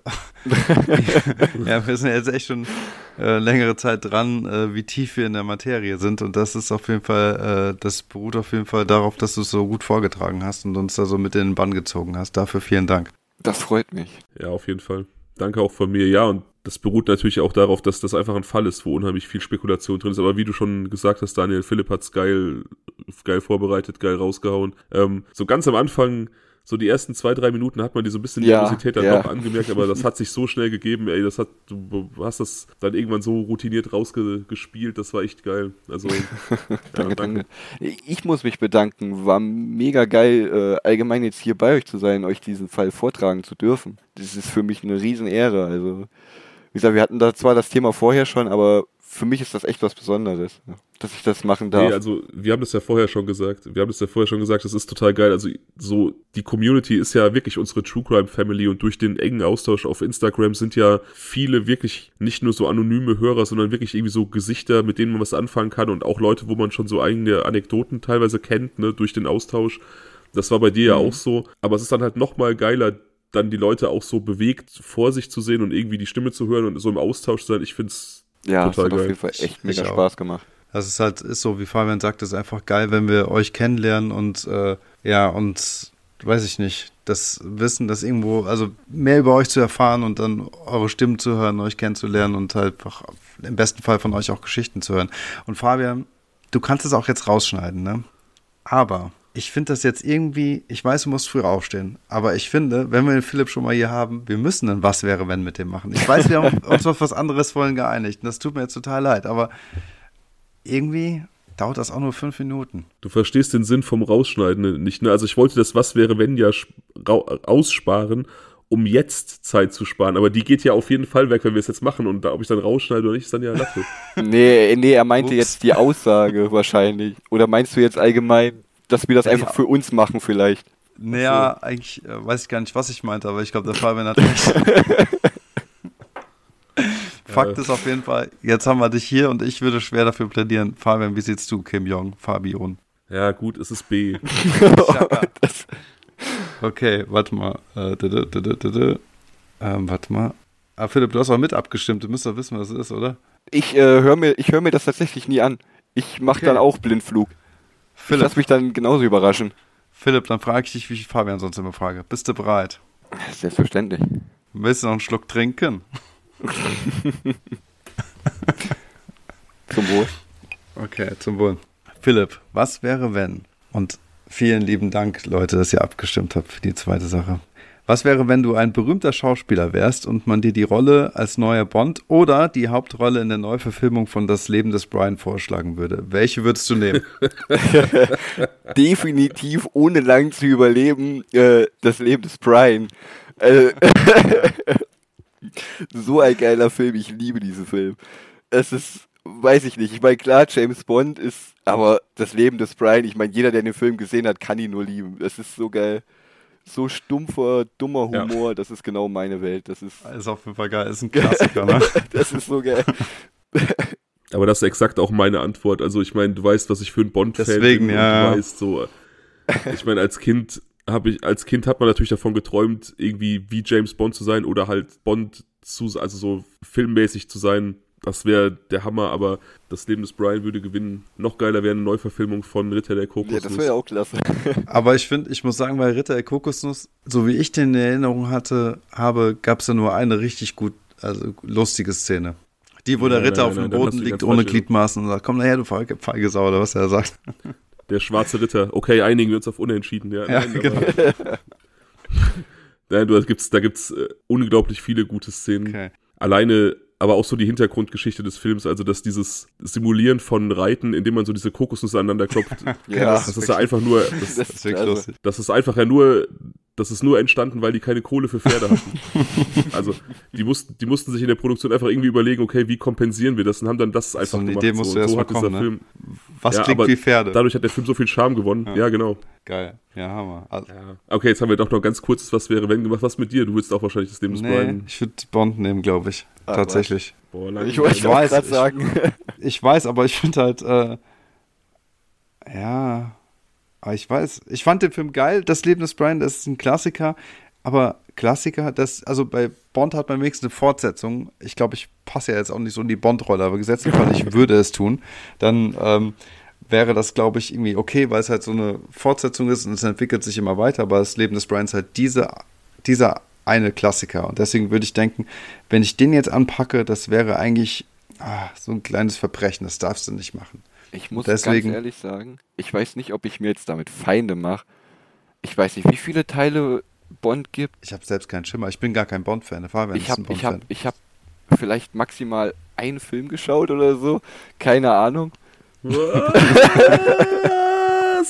Also James Bond bin ich tatsächlich auch komplett raus. Also ich meine, ja, ich weiß so grob, worum es geht, aber Fabian, wie viel gibt's? Äh, Sag mal eine Zahl. Jetzt so, puh, ich würde jetzt sieben sagen. Weiß ich nicht, acht- 28. So viele? Aber Was? Keine Ahnung. Krass. Ja, ja. Okay, ich hätte- ich hätte jetzt gedacht- gesagt.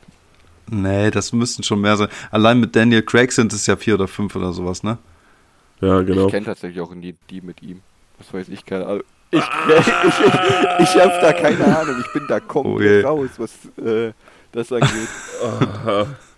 Boah, ihr seht das nicht, weil meine Kamera außer mein rechtes Augenlid zuckt schon so. Ich kann. Ne, Fabian, es tut mir jetzt wirklich leid, dass du wegen des Was wäre, wenn falls nicht gut schlafen kannst. ja, werde ich wirklich nicht. Schlagader am Hals. So. Ja, Du blöder Pimmel, ey. Du hast mich echt noch hier dazu überredet, das zu machen. Jetzt bin ich hier tut mir leid, jetzt kriegst du Puls. Fabian kriegt Puls. Nee. Ich mache jetzt kurz den Kopfhörer aus, so. ähm, dass du die nächsten Szenarien vorlesen kannst. Ah ja, warte mal, ganz kurz, ganz kurz. Ähm, ja, ja, okay, ich wink dir einfach gleich. Ja, du siehst mich ja. Ja. Ich bin, Bist du ich bin raus? Bist du raus? Siehst du mal, Philipp, ich weiß nicht, ob der raus ist, ne? Ich muss immer, Ja, ja. also jetzt, du bist jetzt mein Zeuge, ne? ich weiß halt nicht. Okay, ähm, ganz spontan, möchtest du dir ein Was wäre wenn Fall überlegen? Das ist jetzt echt ein Überfall, es tut mir leid. Ich kann auch erstmal zwei vorlesen und du Legst überlegst du in der zwei Zeit. vor, ich überlege, wenn mir einer einfällt, kann ich was sagen. Alles klar, ich mache jetzt einfach mal weiter mit denen, die ich noch auf der Liste habe. Den einen hatten wir doch, glaube ich, schon. Hm. Okay, ich mache den trotzdem. Ich bin mir nicht sicher, ihr könnt den sonst nicht wählen. Also, A, was wäre, wenn wir den Podcast nicht gestartet hätten? B, was wäre, wenn dir eine sportliche Aktivität deiner Wahl perfekt gelingen würde? Welche wäre das? Und C kommt jetzt möglicherweise von Philipp. Ich habe so, so ein paar Sachen im Kopf, aber ich hab, weiß nicht, ob die so, so spektakulär sind. Ist so, egal. Hau einfach raus. Was wäre, was wäre, wenn du nicht als Mensch geboren wärst, sondern als, als irgendein anderes Lebewesen, Tier, je nachdem, für was man sich da entscheiden würde? Für was für ein Lebewesen? Genau, wenn man nicht als Mensch, sondern als was dann eventuell. Vielleicht sogar auf äh, die eigene äh, Persönlichkeit oder so, was man dann so selber wäre. Okay, warte, ich tippe mir schnell ein. Also, aber die Persönlichkeit sollte schon die gleiche sein? Ja, je nachdem halt, ob man jetzt sagt, okay, laut meiner, also ich bin so und so drauf, ich wäre dann wahrscheinlich jetzt eher so, so, so ein Frettchen Ah, okay, immer verstehe. unterwegs und so, weißt du? Also, keine Ahnung. Das wäre lustig. Da bin ich aber auch echt gespannt, was der Fabian sagen würde. Leute, ihr wisst ja, wie es ist. Wir wollen euch überhaupt nicht manipulieren. Aber Welt C. In diesem Sinne, ruf mal Fabian Frettchen. zurück, oder? Ja, Ja, würde ich sagen. alles klar, läuft.